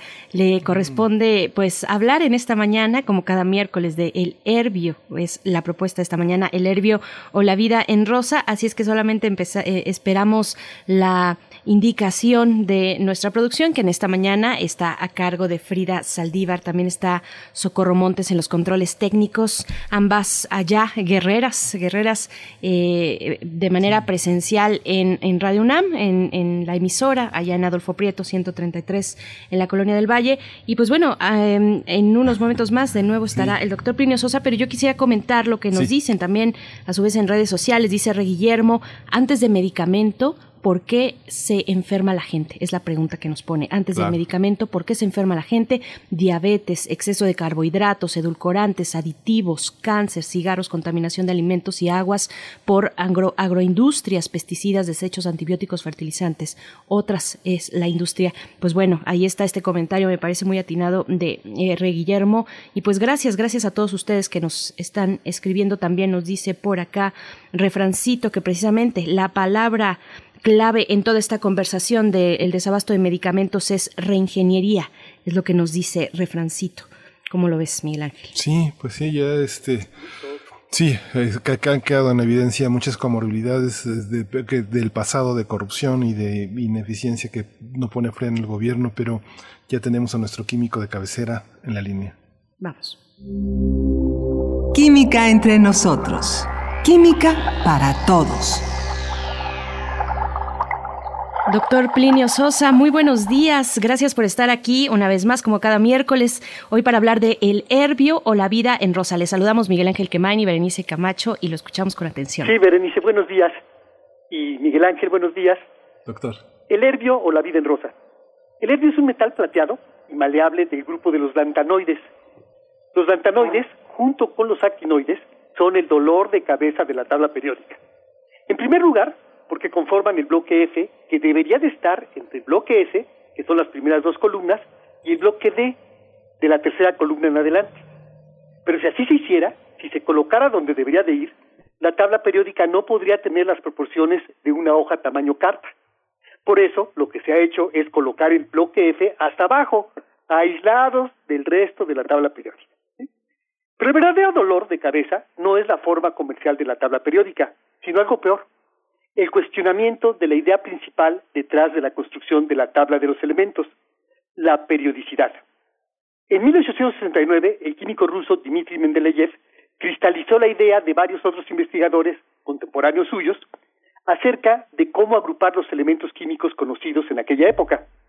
En vez de una simple lista de elementos ordenados de forma creciente por su masa atómica, era más conveniente acomodarlos en una tabla, es decir, en un esquema de dos dimensiones, y eso fue porque eh, en esa lista, cada cierto número de elementos había uno que se parecía químicamente a alguno de los anteriores. Por decir algo, el noveno se parecía al primero, el décimo al segundo, el undécimo al tercero y así sucesivamente. Este arreglo bidimensional es útil para nosotros, para los químicos, porque todos los elementos parecidos químicamente quedan en las columnas de la tabla. Sin embargo, esto no es así para los lantanoides ni para los actinoides. Estos dos grupos no son verticales, son horizontales. Se parecen, pero muchísimo, ¿eh? Además, se parecen todos los del mismo renglón, aún estando en distintas columnas. Es distinto de lo que esperado por la periodicidad. El herbio no se encuentra como sustancia elemental en la naturaleza, sino formando parte de algunos minerales como la monacita, la bastacita, etc. No es demasiado escaso. De cada tonelada de corteza terrestre, tres gramos son de herbio, sin embargo, dado el enorme parecido que hay entre todos ellos, lo que es difícil es separarlo de los demás lantanoides, que se encuentran siempre todos juntos en los mismos minerales. El herbio comparte con otros siete elementos el hecho de que todos fueron descubiertos en la mina de Ytterby, localizada a 15 kilómetros al noreste de Estocolmo, en la isla de Resaró, en Suecia. En 1843, el químico sueco Carl Mosander dividió la gadolinita en tres fracciones, de la segunda fracción obtuvo el herbio. Su nombre claramente deriva de esta increíble y prolífica mina que en el siglo XIX se convirtió en el epicentro de la búsqueda y de encontrar nuevos elementos. Como la mayoría de los lantanoides, el herbio tiene muchas aplicaciones. Se utiliza, por ejemplo, en la tecnología nuclear como amortiguador de neutrones. También en formación de aleaciones. Por ejemplo, la aleación vanadio-herbio es más blanda, más moldeable y además más fácil de mecanizar que el vanadio solo.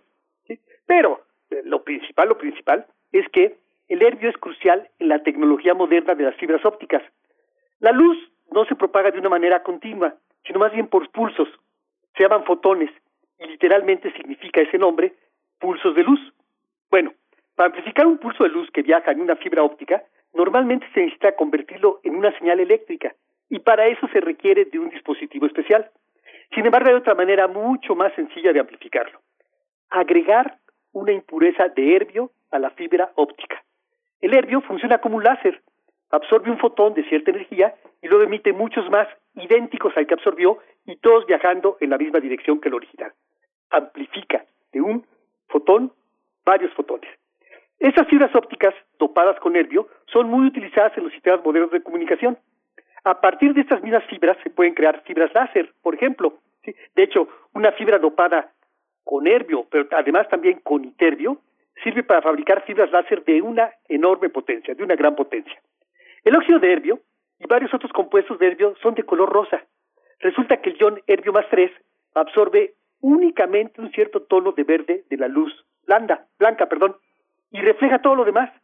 La luz blanca sin ese verde se ve rosa. Por eso el óxido de herbio se utiliza para dar un color rosa a lentes, a porcelanas, a cerámicas, a todo tipo de vidrio. De hecho, cualquier vidrio que nos encontremos color de rosa tiene herbio. Y bueno, una reflexión final. Los Homo sapiens hemos utilizado al herbio y de hecho a todos los elementos de la tabla periódica para tratar de alcanzar una de nuestras más grandes aspiraciones, literalmente poder tener una vida color de rosa. Gracias.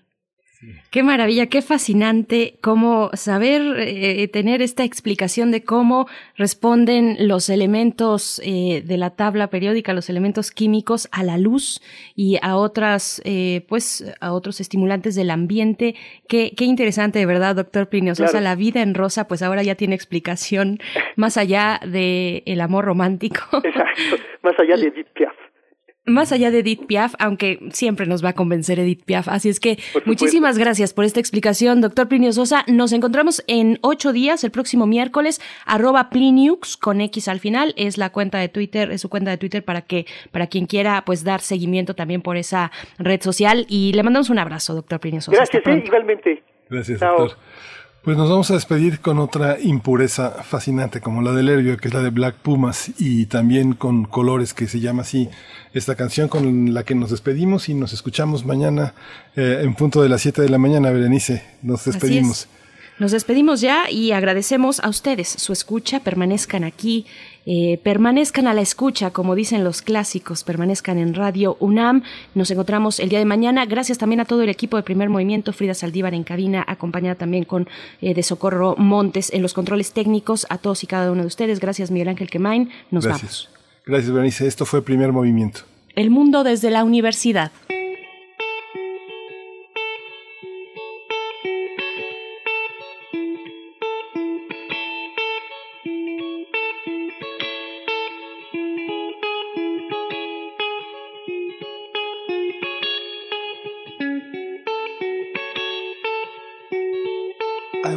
To the morning sky first. Baby blue, just like we rehearsed.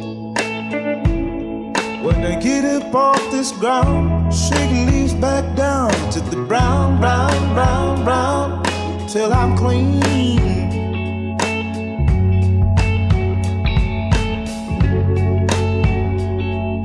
Then I walk where I'll be shaded by the trees by a meadow of green for about a mile. I'm headed to town, town, town mm, in style. With all my favorite colors, yes, ma'am. I got all my favorite colors right now. My sisters and my brothers.